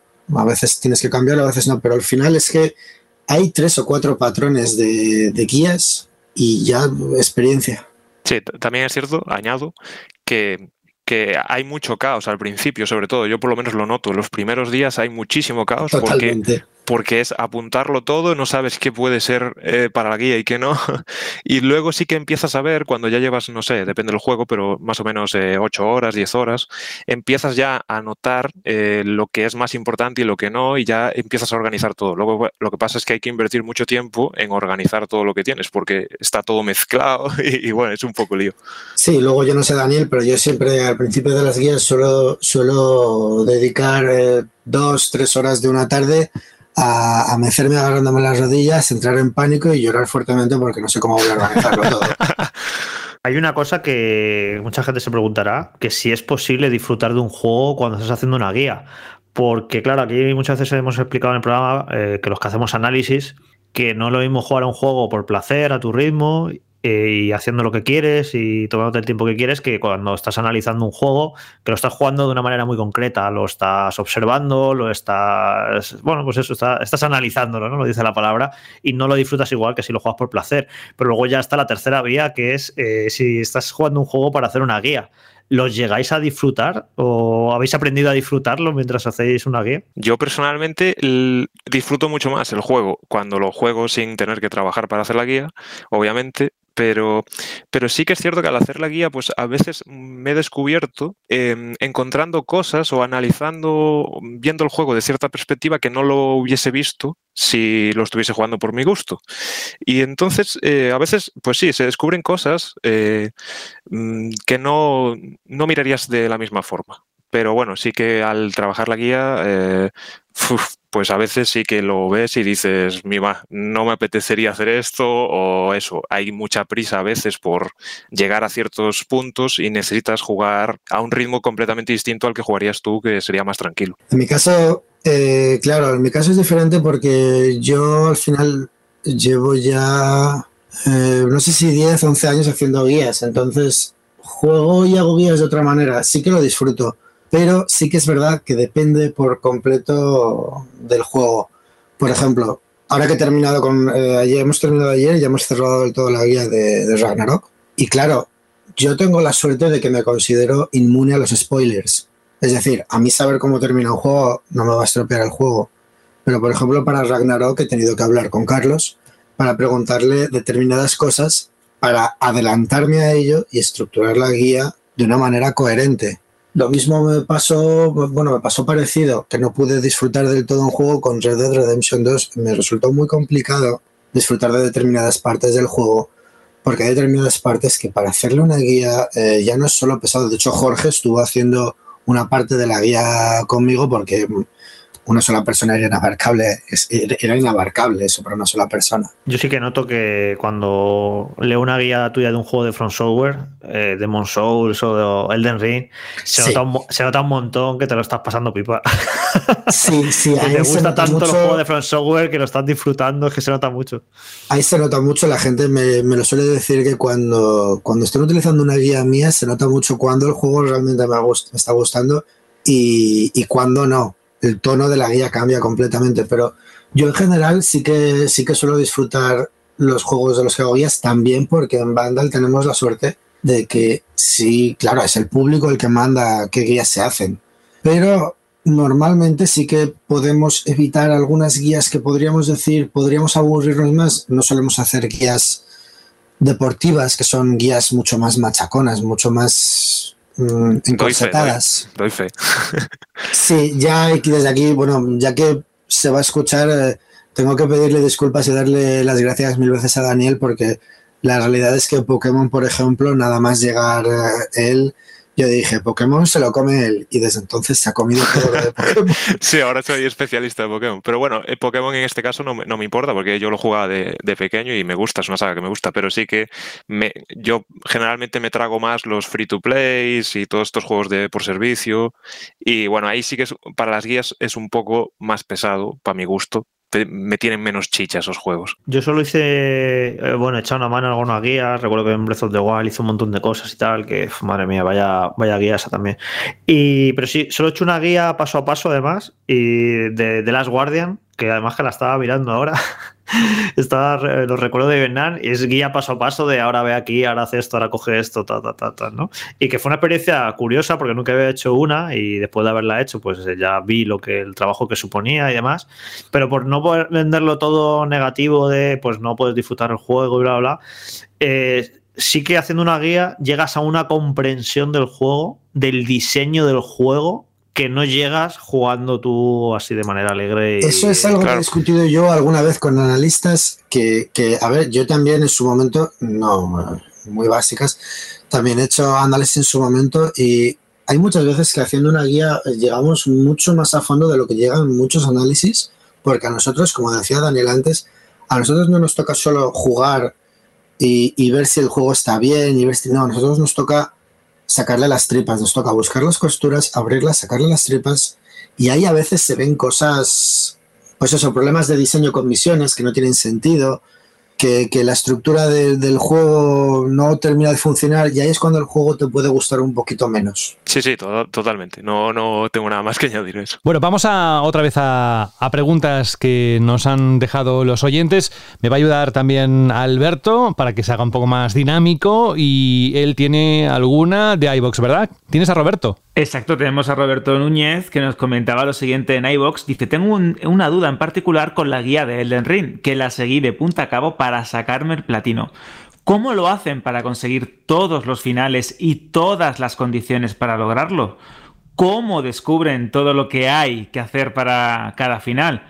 Y luego nos dice, eh, por ejemplo, que es un trabajo absolutamente maravilloso, que tienen todos los aplausos para, para, vosotros y que nos manda un abrazo desde un chileno que reside en Canadá. Así que bueno, ahí tenéis la pregunta, ¿cómo lo hacéis para las misiones? Todos esos finales, ¿os pasáis varias veces el juego? ¿De qué manera llegáis a sacarle el 100% a un título tan complejo y tan largo como este? Yo creo que César aquí nos puede ayudar especialmente. Bueno, la verdad es que eh, Elden Ring no es ni de lejos el más complicado de los Souls en el sentido de, preparar algo, este, este completismo, ¿no? ¿no? es, ni de lejos el más complicado. Yo, como dije, yo vengo, yo vengo de un foro en realidad. Entonces, ahí estamos acostumbrados a trabajar en equipo. Y aquí al final se hacen muchas cosas entre muchas personas. Eh, puede haber una persona que descubre un evento, hay otra que descubre otro, luego tú sacas cierta lógica de otros al final, más que saber cuáles son los eventos, es más importante saber cómo ordenarlos. Yo en el Ring en concreto eh, tuve que jugarlo en la versión de PlayStation 4 y no la de PlayStation 5 originalmente, si mal no recuerdo, porque necesitaba estar haciendo backups constantemente para comprobar determinados eventos, si esto funcionaba, si esto no, si esto iba a ir como yo creía, porque claro, eh, el juego no había salido todavía a la venta, no podías buscar información al respecto. Entonces, es ensayo y error en muchos casos, en otros preguntar, en otros te comentan, en otros encuentras y sobre todo probar, probar, probar y probar. He encontrado decenas de guías de, de Souls, de Sekiro en su momento cuando salió, que afirmaban determinadas cosas que era muy evidente que no se había molestado en comprobarlas. Y a mí eso es algo que como usuario me molestaría mucho encontrarme, entonces procuro que no suceda. Pues es un, mira, es algo que se agradece desde luego. Una pregunta al respecto por parte de Luis, eh, un oyente que dice, me gustaría saber cuáles son los juegos con los que lo habéis pasado peor. Por ejemplo, él dice, si yo tuviera que hacer la Elden Ring, seguro que pediría la baja voluntaria. Un saludo para todos. Eso a, a pero ¿cuál es el, el juego o la guía con la que de toda la historia, de todas las guías que habéis hecho, con cuál o cuáles lo habéis pasado fatal? Eh, mira, pues eh, yo tengo unos ejemplos em, yo recuerdo, siempre recuerdo, cuando me, me, preguntan esto amigos y cosas así, siempre recuerdo el Assassin's Creed Valhalla, el último Assassin's Creed, porque fue, digamos, mi primer juego grande, grande que tuve que hacerle guía y fue una matada. Fueron eso, más de 100 horas. Eh, y tenía incluso decisiones el juego, había que saber qué pasaba si, si, hacías una cosa y otra, muchísimas misiones, muchísimos coleccionables. De hecho, César me echó una mano, Estuvo, estuvimos haciendo esa guía un poco mano a mano porque era enorme. Y, y así, eh, así que recuerde ahora también, este año hemos tenido, eh, que es de chiste, pero eh, sí que fue una locura, el, el, el Lego Star Wars Skywalker Saga. Hostia. Sí, sí, César sabe bien.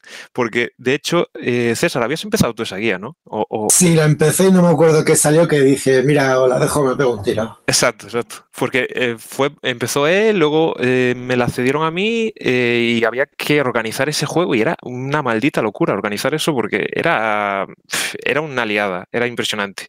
Y, y eso que parece que es un juego infantil, pero en realidad para estructurar la guía fue una locura. Además, estuvimos trabajando con, con Dani Verdasco, que es el coordinador, y, fue increíble, impresionante. Yo, si tengo que decir eh, dos guías en las que en las que haya estado mm, a punto de volverme loco, la primera, Elden Ring, eh, precisamente porque yo estaba trabajando con cuatro o cinco backups, eh, había apuntado un montón de cosas que me había ido comentando Carlos y otras personas que ya que habían preparado análisis en otros sitios. Había apuntado un montón de cosas, estaba pendiente de ver de, condiciones. De hecho, la, guía del Elden Ring que tenéis, que está publicada, no es de mi primera partida, es de mi segunda partida. Cuando tuve, porque tuve que volver a, comprobar cosas empezando de cero. Entonces fue, fue una pesadilla tener que estar constantemente cambiando, volviendo atrás. Eh, cárgate una entrada de 5.000 palabras y vuelve a escribirla porque había un error que te afecta en cascada. Y la segunda, que eh, os, va a parecer, os va a parecer muy raro, que he estado a punto de, de, de, de volverme loco, ha sido God of War Ragnarok, porque ha sido una, una, guía mutante. Solamente me he encontrado tres guías mutantes en 10 años, en el sentido de que mi planteamiento inicial no me valía, no me valía para nada. ¿Por qué? Porque la, en la guía de God of War Ragnarok es muy complicado encontrar spoilers y he tenido que modificarla para eso constantemente y este año de verdad ha sido horrible poder, poder ofrecer eso de esa manera ha costado bastante. Oye, y el, el, tema de que te gusta meter como humor en tus guías, yo imagino que lo haces un poco, ¿no? Para no volverte tarumba, ¿no? Y, eh, ah, y yo, yo, yo, tengo una cosa muy clara, yo tengo una cosa muy clara y es que si una persona está dispuesta a leerse un tocho de 3.000 palabras, mira, eh, quiero que por lo menos llegue a un punto en el que se, se ría un poco, aunque solo esté diciendo, madre mía, este tío es imbécil me vale, me vale con que se ría un poco. Hay gente que a veces me manda capturas de trozos de guías como que se ha reído. Sinceramente, me, me gusta más eso que un, un, oye, muchas gracias por la guía, no. Me gusta saber que te ha gustado la guía, no solo que te ha sido útil. Y a sabes, quiero decir, eh, César Dani, un juego que o hayan encargado la guía y que cuando la encargaran pensar ahí, ¡buah, qué peñazo tener que jugar ahora esto! ¿En qué momento me metí yo en esta carrera profesional? Y haciendo la guía, de repente descubrieres que ese juego al que no le teníais nada de gana os pareció increíble. ¿O ha pasado eso alguna vez? Es que estoy pensando, me ha pasado al revés, pero que, que, que no tuviera ganas y, y, luego sí. Sí, es que es difícil, ¿eh? pero eh, mira, quizá yo tendría, eh, no sé si os acordáis, el, creo que salió el año pasado, el juego este que era Valheim, que era de vikingos.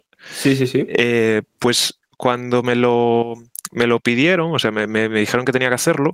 Al principio me daba como muchísima pereza, pero recuerdo que una vez me puse, eh, tiene, tiene un sistema, un diseño eh, que está muy bien, está muy bien hecho para, para una guía, precisamente. Y entonces era, como muy divertido ir desbloqueando poco a poco cada, cada apartado y elaborarlo todo en la guía. Me, me, pareció bastante, sí, bastante divertido jugarlo y al mismo tiempo tener que hacer la guía. Bueno, hay una cosa mientras César piensa en eso que creo que no lo hemos explicado y que la gente no lo sabrá, que a ver, eh, cuando nos mandan los juegos para analizar, eh, pues dependiendo de la compañía, pues tres semanas antes, dos o una, o unos pocos días antes del lanzamiento del juego, Eh, en ocasiones nos mandan un código para análisis y, yo, y siempre pedimos un código para la guía, para que poder ir trabajando con la guía con antelación. No siempre nos lo mandan a la vez que el del análisis o no siempre antes del lanzamiento, depende. Por lo general se portan bien las compañías y sí que nos suelen mandar dos códigos y se puede ir trabajando con tiempo en, la guía. Y a mí me gusta mucho cuando está analizando a lo mejor Carlos un juego muy importante porque Carlos es muy entusiasta, eh, le gustan mucho las cosas, que muy bien por él, mejor para él, más, feliz.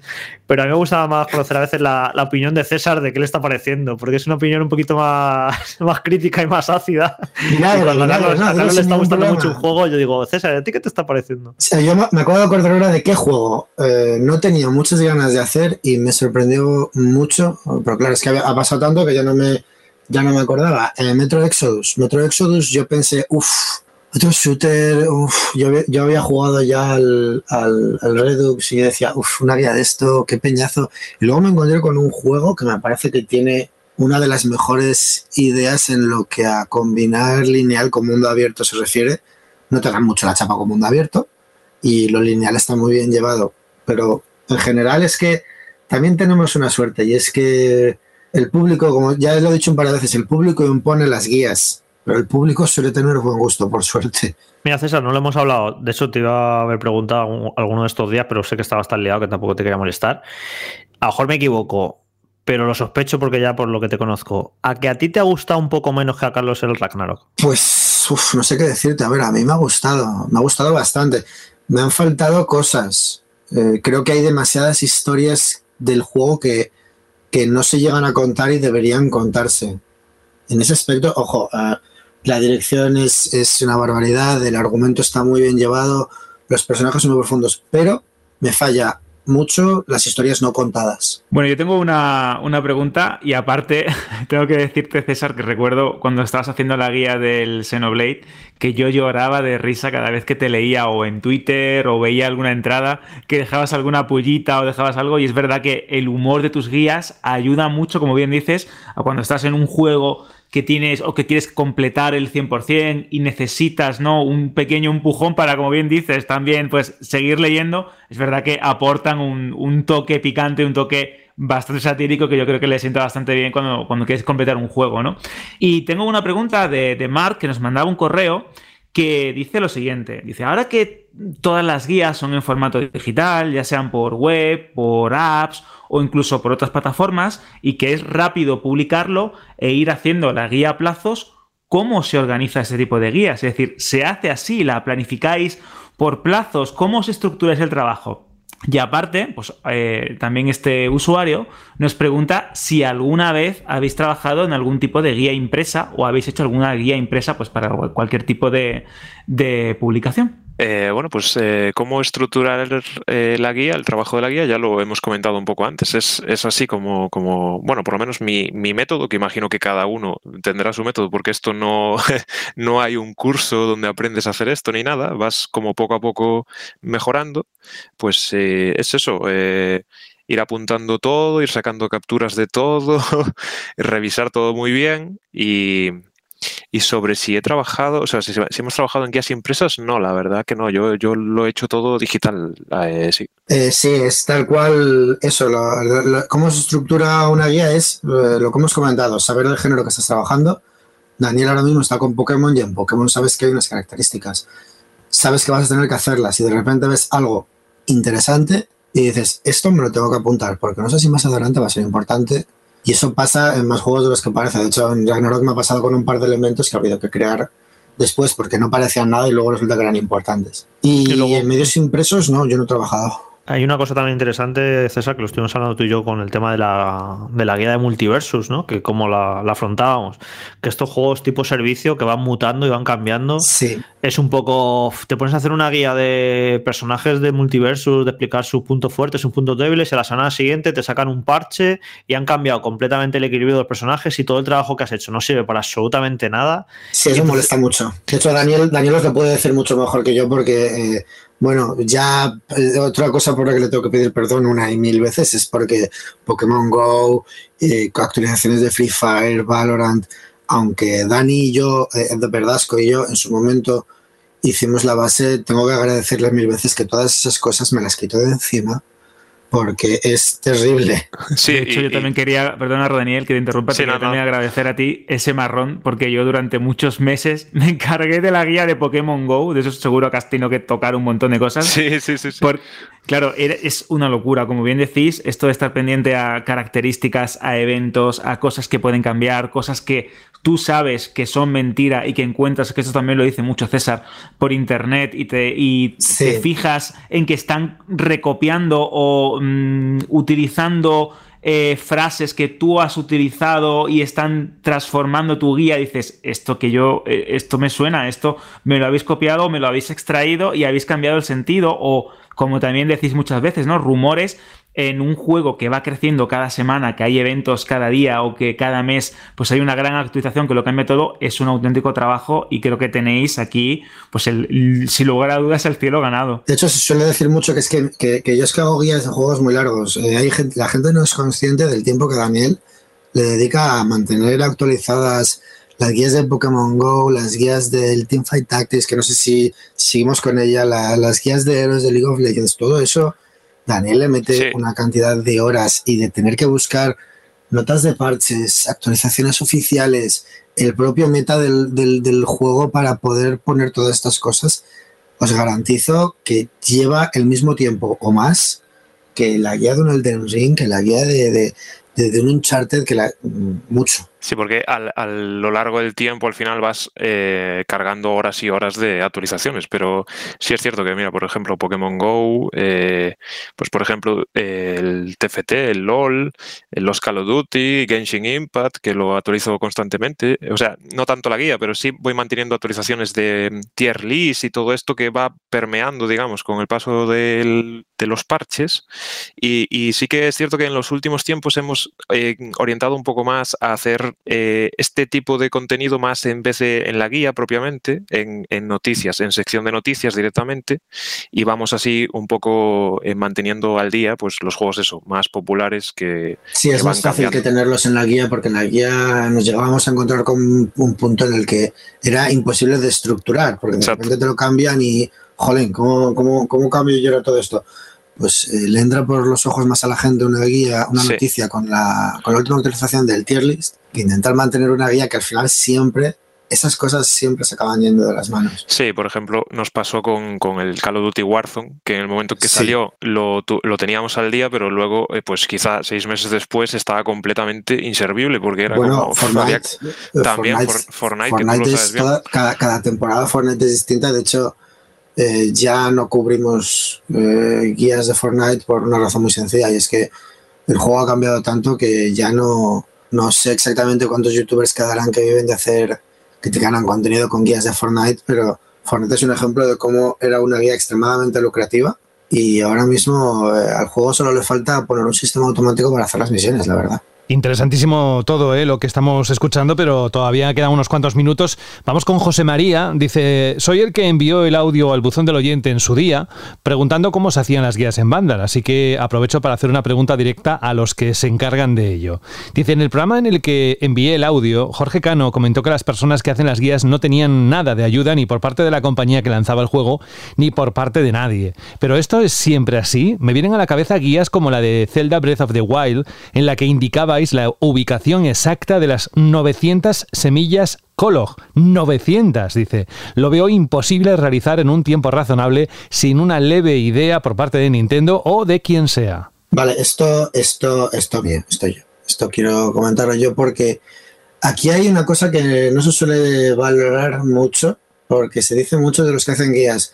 Pues yo a quienes quiero valorar, eh, precisamente por, la, por el ejemplo de la pregunta, es a la gente que hace guías de coleccionables. Yo, mi talón de Aquiles en cualquier guía suelen ser los coleccionables. Siempre lo he dicho, no lo he ocultado y se puede ver en cualquier guía. Si, si yo tiro de la guía de, la guía de un youtuber, ese youtuber, o me pongo en contacto con él, tiene su enlace en la guía, su vídeo en la guía. ¿Por qué? Porque chapó a, ya no solo a, los grandes internacionales como son eh, PowerPix, Harry 91 o Maca, sino españoles como Zaque y Parras, cuando te encuentras con 700 coleccionables, ¿vale? Es prácticamente imposible que por tu cuenta lo encuentres. Y vas a tener que utilizar también el trabajo de otro, por supuesto. Y por supuesto que eso tiene que tener un reconocimiento en tu guía, aunque sea tan simple como poner el enlace a su canal y su vídeo.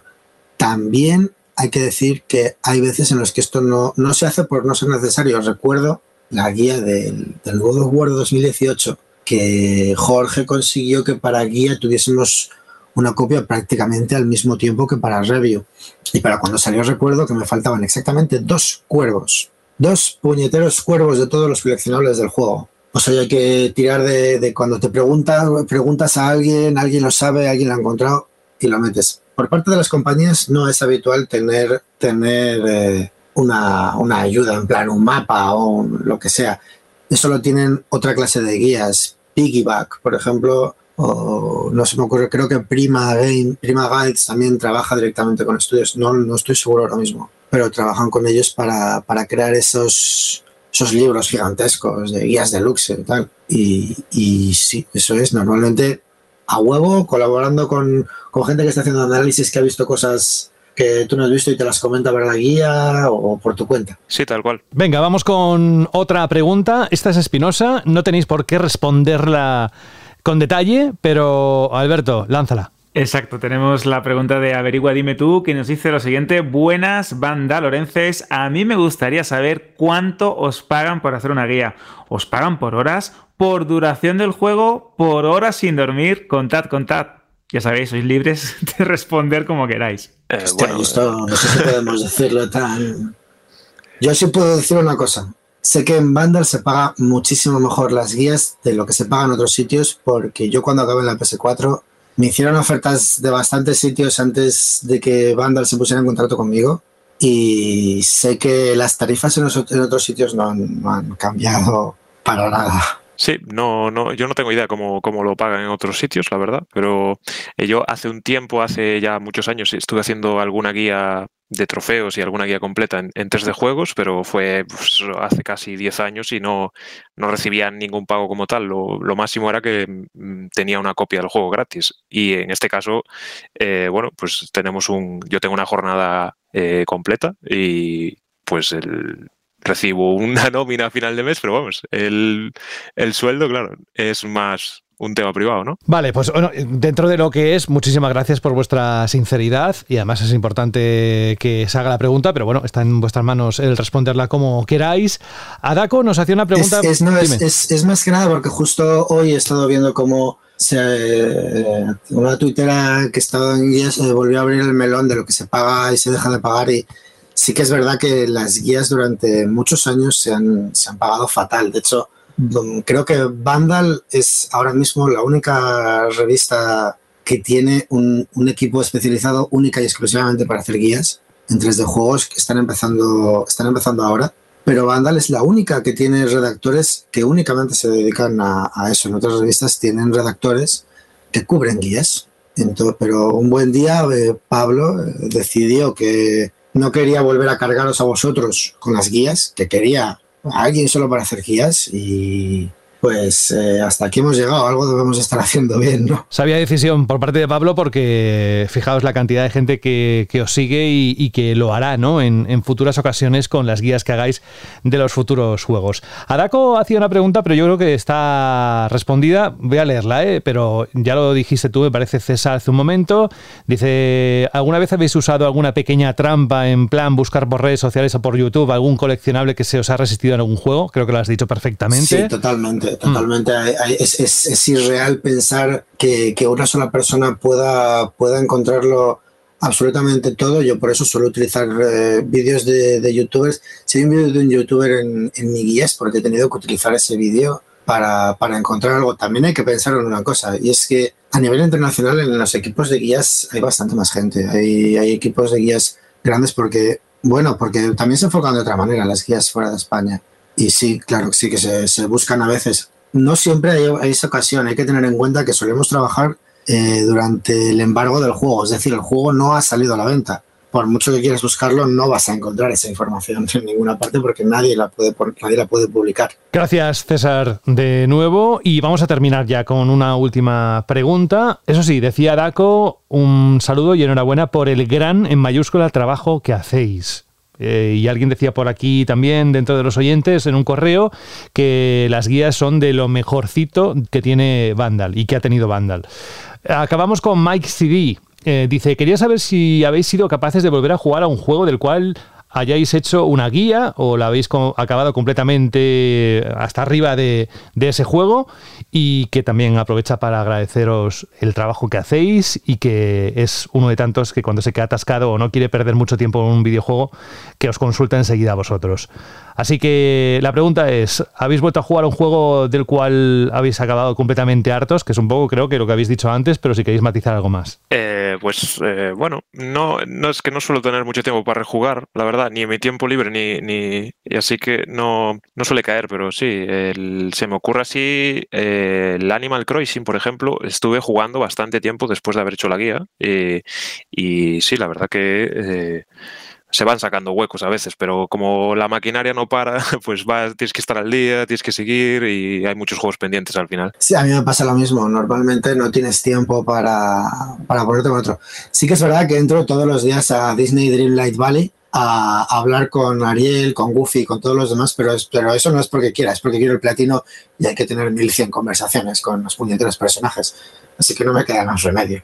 Pero por lo general es simplemente eso. Eh, terminas terminas una guía y ya tienes otra esperando. Normalmente son días de diferencia y más ahora y el año que viene va a ser un infierno. No vamos a tener tiempo para, para rejugar a nada. Bueno, oye, y, ya se me ocurre, no sé si alguien más, Fran, Alberto o el mismo Jorge quieren hacer alguna pregunta. Yo lo que sí que me gustaría es, nada, una simple reflexión o una pregunta incluso, eh, ¿os imagináis hace muchos años cuando eran, bueno, en, papel, esas guías que estábamos esperando, pues casi como agua de mayo, el que llegaran al kiosco para poder eh, desencallarnos en un, en un videojuego? ¿Os hubiese gustado hacer guías en aquella época? Sí, sí, la verdad que sería, hubiese sido impresionante. Yo, de hecho, César dice que no, pero yo, yo la verdad es que consultaba guías ya de, pequeño y durante mucho tiempo y me fascinaba, la verdad, porque al final acabé un poco aquí, de un poco de rebote por cuestiones, pero, pero mira, eh, no hubiese estado mal, ¿no? que sepas, que, superaste un duro proceso de selección, porque yo creo que nos cargamos, me cargué a dos antes de que aparecieras tú porque no me gustaban nada.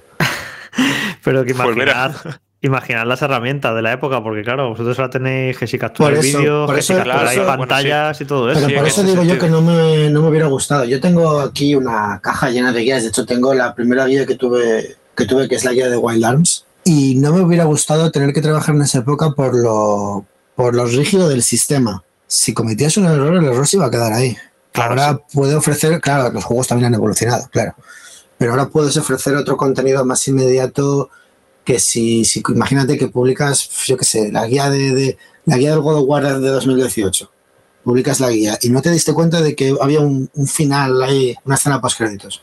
Ya la has publicado, ya no puedes arreglarlo. Sí, sí, sí, en ese sentido sí, estoy de acuerdo. Y yo quería ya para finalizar, pues más allá de daros las gracias, porque eh, muchas veces ya pensamos en los lectores, pero es que a los miembros de la redacción, por lo menos en mi caso, también me ayudáis muchísimo en, muchos títulos para conseguir determinados trofeos o determinados aspectos que se, te atragantan un poco, que quisiera preguntaros cuál es eh, la guía o el trabajo del, del que estáis más, más orgullosos de este este artículo o esta guía ha quedado perfecta, creo que es un, buen indicativo de lo que se puede conseguir con el juego, o le hemos dado mil vueltas y hemos logrado la mejor la, perfección absoluta de cara al lector. ¿Cuál es vuestra obra maestra, nunca mejor dicho, vuestra guía perfecta o vuestro eh, camino dorado, ¿no? Para conseguir la máxima vamos a decirlo así, ¿no? La máxima perfección en una guía. ¿Cuál es vuestro trabajo eh, predilecto? La que todavía no se ha hecho. O sea, eres muy exigente, ¿eh, César? muy exigente. yo llevo, llevo la chepa ya más de 300 guías en total. Eh, de cada guía que haces, la siguiente, al final vas a, vas a intentar hacer lo que hiciste en la anterior, pero mejor. Sí, sí, la verdad que sí. Es que no, no yo no podría decidir, creo, ¿eh? porque es muy complicado, es muy complicado Son elegir. muchísimas. Lo que está claro es que, bueno, eh, es muy importante, lo vuelvo a decir una vez más, eh, y sé que quizás a estas alturas lo tenéis más como un soniquete y, no sois capaces de percibirlo, eh, lo que sienten los lectores cuando llegan a Vandal, cogen una guía y en ese momento podéis desbloquear, ¿no? Darles esa ayuda para poder seguir en el juego, que si no de otra manera, pues posiblemente acabas con una frustración muy grande. Yo también me uno a lo que decía Alberto, sí que he consultado varias veces guías en Vandal para, para algo muy concreto. Así que felicidades, de verdad, de corazón, César y Daniel, Me por vuestro gustaría, trabajo. me gustaría Sí. comentar una cosita, que es que siempre se nos agradece a nosotros, ¿vale? Pero hay, hay, hay una tercera pata en la mesa de las guías. Bueno, una mesa con tres patas, no sé lo que es, pero bueno, creo que me explico. Un taburete pequeño. Hay una tercera persona en, en guías que es bastante más invisible, que es Daniel Verdasco, el, el responsable de eso de Vandal, que bueno, siempre le tenemos ahí encima un poco, a veces pegando latigazos, a veces desesperado, a veces tirándose de los pelos, igual que nosotros, que bueno, también se encarga, de- eh, bueno, con Daniel no sé, conmigo se encarga de que no me salvaje demasiado con una guía y, y- me vuelva loco y, haga una wiki entera, porque no se puede hacer eso. Pero sobre todo, si nos dais gracias a nosotros, también dárselas a él, que es también muy responsable de que las guías salgan bien. Sí, desde luego, Dani, eh, trabajamos mucho el SEO. De hecho, yo he aprendido muchísimo de SEO gracias a todas las charlas que sí, a, a veces está ahí, eh, dale que dale encima todos los días, pero bueno, vamos machacando conceptos y, y sí, much- eh, gran parte de, seguramente, del impacto que tienen las guías, de hasta dónde llegan las guías, es gracias a todas las indicaciones que nos da él Sí, totalmente. de cómo orientar tip, cómo orientar descripciones para que Google posicione las guías y al final acabe llegando a tanta gente. Claro, y te ayude a encontrar lo que buscas más fácilmente. Pues oye, eh, ese tricornio, esas tres patas, como decía ahora mismo César, pues hay que, da igual, el resultado no es que da igual, quiero decir que, que lo tenemos presente, pero eh, lo importante es el resultado, es vuestro trabajo, es cómo impacta directamente de forma muy positiva en nuestros oyentes y lectores principalmente, porque las guías las tenéis en la página web de Vandal, pero también en los eh, ahora mismo posiblemente igual muchos oyentes están descubriendo que es un recurso muy importante a la hora de pues eso de, salir eh, conseguir todos los trofeos de un juego o, yo qué sé, en lo que pueda encontrar en una guía que le interese específicamente. Así que César Rebolledo de Torre la Vega, quien me lo hubiese dicho, eh, muchísimas gracias por estar con nosotros. Daniel González, lo mismo, muchísimas gracias. No sé si volveréis a estar mm, eh, pronto, eh, pero si tenéis algo que contarnos, que queráis compartir, eh, sabéis que este es un espacio que está abierto a cualquier momento que toquéis a la puerta ¿eh? y, y ahí estaremos con vosotros. Mientras tanto, recibid el, el aplauso y el abrazo grande de toda la redacción y también eh, entiendo que todos los oyentes que están ávidos de, de saber más de cómo se hacían las guías y de, y de seguir leyendo las, las que vais a hacer en el futuro. Un abrazo, compañeros. Igualmente. Gracias, gracias.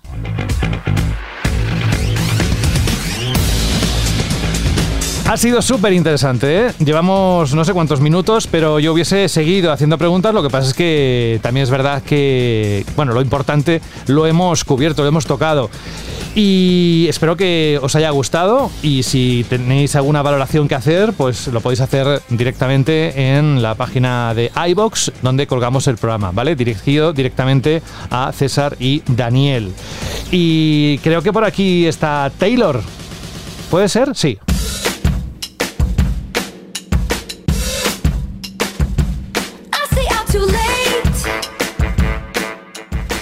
Otra que también éxito tras éxito, lo que está cosechando ¿eh? en los últimos meses, en los últimos años, pero especialmente en los últimos tiempos, es digno de, alabar, de mencionar.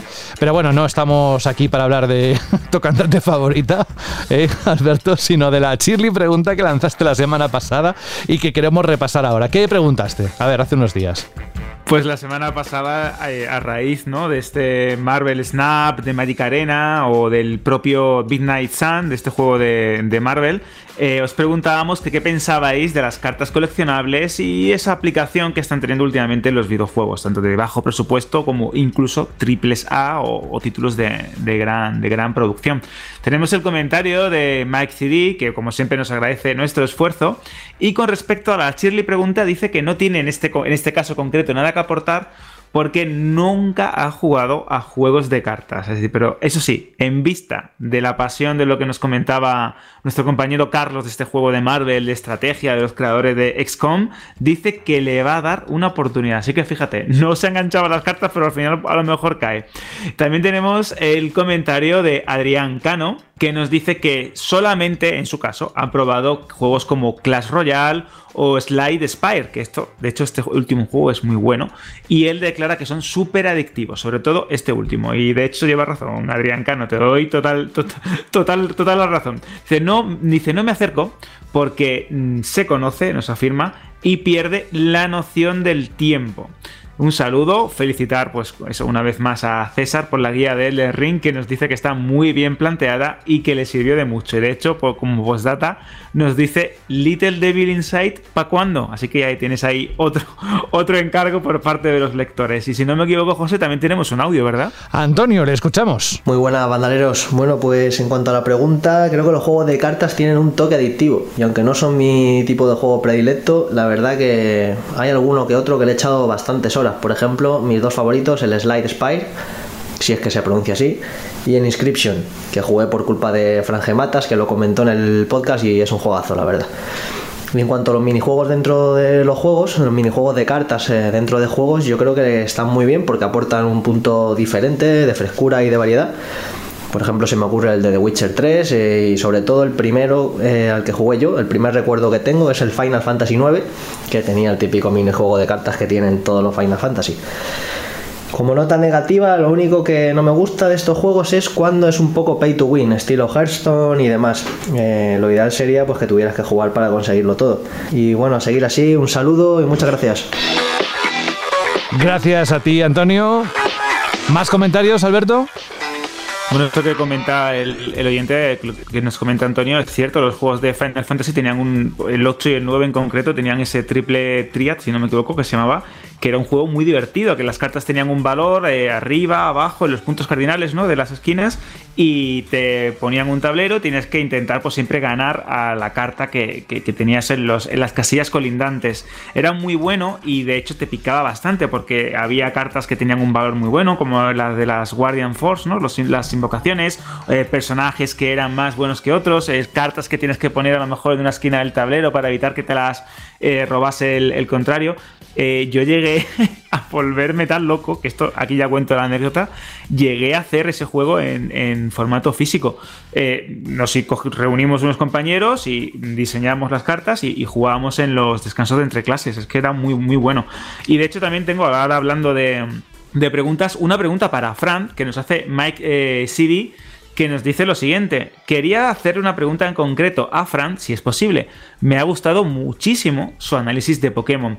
Yo al último que jugué fue el Zafiro Alpha de la 3DS, que me gustó muchísimo y quería ver si es posible que me recomiende a alguno de esta generación que creo que está siendo un poco irregular. Así que, Fran, ahí tienes darle la respuesta a este hombre que quiere volver a la saga Pokémon. ¿Cuáles recomiendas? A ver, si no es muy tiquismiquis, o bueno, no muy, si no es tiquismiquis con el apartado técnico, yo creo que mm, Pokémon Escarlata y Púrpura son los mejores de la saga en muchos, muchos años.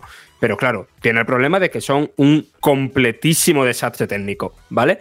Entonces está en tu en tu mano saber, pues eso, cuánto te importan los, bugs, los problemas mm, de frame y esos temas. Pero si llevas tantísimo tiempo sin jugar, yo creo que tanto espada y escudo, si quieres algo más moderno, como los remakes que sacaron de Pokémon Amarillo, ese Let's Go Pikachu y Let's Go Eevee, son mm, muy, muy buenas opciones. Alberto, ¿algo más que haya quedado pues pendiente? yo creo que ya podemos ir eh, cerrando, ¿no? Cerrando la baraja, ¿no? Terminando la partida y ir ya despidiéndonos y planteando la pregunta. Eso es, tú no te escapas viene, aquí que- sin decir cuál es la pregunta Hombre. siguiente. Por supuesto, así que eh, ahora que hemos estado hablando con estos dos cracks de las guías, con Daniel y con César, y que creo que es un debate ¿no? que está también pues, muy presente en los aficionados de los videojuegos, es eh, a qué juego le restaríamos horas. ¿Creéis que los títulos y las grandes producciones de estos últimos años están hinchados en cuanto a, en cuanto a duración? Así que ya sabéis, pregunta Shirley, tanto en iVoox como en Vandal cuando se sube el programa, por correo si queréis, o en formato audio que nos encanta en radio.vandal.net con un mensaje de audio de unos 20-30 segundos. ¿A qué juego le restaríais horas? Un título que os ha gustado, pero mm, con unas cuantas horas menos funcionaría mejor. Así que ya sabéis, creo que esta es una pregunta que puede generar mucho debate y que puede dar pie pues a mm, eso, lo que nos gusta, un poco de discusión ¿no? en la, en pregunta. Anda, que si esto lo preguntaras de series, ¿eh? Que, Bueno, que está pasando con últimamente, yo ahí ese tengo un montón de relleno, ¿no? opiniones, ¿eh? que dar. Es verdad, es verdad. De hecho, es una, es una tendencia ¿no? que parece que está en casi toda la industria. Fíjate, en la música se buscan eh, singles o canciones cada vez más cortas para que las reproducciones sean mayores, para que la gente no se canse y los singles de, de los grandes artistas o los grandes grupos son de una duración cada vez más, más corta. Pero en el mundo del cine o las series o se tiende a lo, a lo otro, ¿no? A, extenderse en duración, a meter un mucho relleno para que permanezcas el mayor tiempo posible, ¿no? En una plataforma y ahí eso pues al final acaba generando lo que, lo que genera, ¿no? Horas de relleno y de capítulos que no van a ningún lado. Innecesarios, sí. Y que exactamente, dices, madre mía, pues con los videojuegos a veces pasa esto, ¿no? Misiones secundarias que dices que esto tiene ningún sentido, eh, momentos que dices, bueno, esto está planteado para que el juego dure lo que ha dicho que Microsoft o Sony quiere que dure. Bueno, pues ya, sé- ya sabéis a qué juego le restaríais horas. Creo que es una pregunta que puede dar bastante juego, como digo. Lo descubriremos la próxima semana. Un abrazo, Alberto González. Hasta dentro de unos días. Cuídate. Hasta la semana que viene, José. Un fuerte abrazo. Adiós. Adiós. Franje Matas, lo mismo. ¿La semana que viene estarás o te vas de viaje? Ya. Que yo sepa, No que sé. yo sepa sí que estaré esta vez. Sí, estaré. Bueno, como hoy. bueno, eh, siempre es por una buena razón. Si solo es porque vas a viajar y porque luego vas a contarnos cosas, yo que, que te diga te excuso siempre. ¿eh? Eh, ahora, si es porque te pones enfermo, ya me gustaría menos por ti. Me sabría mal por ti. Pero bueno, que nada, que un abrazo, Fran. La próxima semana nos encontramos aquí, ¿vale? Por supuestísimo. Cuídate, chao. Jorge, el pabellón ha quedado muy alto hoy, ¿eh? La verdad es que me ha encantado, a mí personalmente, a ver qué dicen los oyentes, pero me han encantado tanto César como Daniel, la claridad, el aplomo, la sinceridad que han demostrado y además que yo creo que no son del todo conscientes del trabajo que hacen y el impacto que tienen, como, como te decía, o igual sí, pero no le dan tanta importancia como yo le daría. Pero bueno, ¿te ha gustado? Sí, y sobre todo me ha sorprendido que estaban, cuando les hice la propuesta, estaban, no, tal, como tímidos, el podcast, es que no sabemos que- cómo vamos a... Y han estado en su salsa, súper a gusto. Genial. Sí, sí, sí, sí. que Como si lo hubiese hecho toda la semana, ¿sabes? Bueno, oye, ¿y la próxima semana qué? ¿Hay algo La importante? próxima semana lo que primero que le iba a decir a Frank que se abrigue porque va de viaje a un sitio que hace mucho frío y le he, estado- he- he- he mirado rápidamente el tiempo que le va a hacer al sitio al que va y Frank te va a hacer hasta temperatura bajo cero. Así que ¿Qué dice? Cógete, cógete una rebequita. Cógete una rebequita. y un polar también. Bueno, oye, dentro de nada tendremos juegos muy potentes, no sé si dentro de unos días, ¿eh? el, el próximo capítulo, pero está por ahí Calisto Protocol, del cual tenemos muchísimas ganas de oír, y también el Need for Speed, yo que sé, que no se ha acabado ni mucho menos de Game Awards, yo que sé, queda mucho antes de que acabemos el año, de Ah, sí, momento... sí, mira, la semana que viene el Callisto Protocol, el Marvel Suns, el Fíjate. Need for Speed nuevo, sí, sí, hay cositas. Sí. Bueno, oye, Jorge, que muchas gracias por haber hecho posible hoy el programa, lo que este contenido especial que hemos tenido hoy y dentro de unos días también contamos contigo, ¿vale? Hasta la semana que viene. Chao. Atentos a lo que ha puesto el oyente para acabar directamente el programa de hoy. Se llama Mario de Punto y dice: Hola vándalos. La verdad es que soy un apasionado de la música de los videojuegos y me encanta en general escuchar las bandas sonoras. De hecho, mi mujer está un poco harta de mí cuando vamos en el coche y salta en el aleatorio, por ejemplo, City Escape del Sonic Adventures 2. Bueno, a lo que voy, que me lío yo solo. Dice: Te voy a pedir, José, dos temas. No uno, dos. Uno para el fondo, es decir, mm, que tendría que ponerlo ya, ¿verdad? Espera un segundo, vamos a, vamos a ponerlo ya. Eh, este.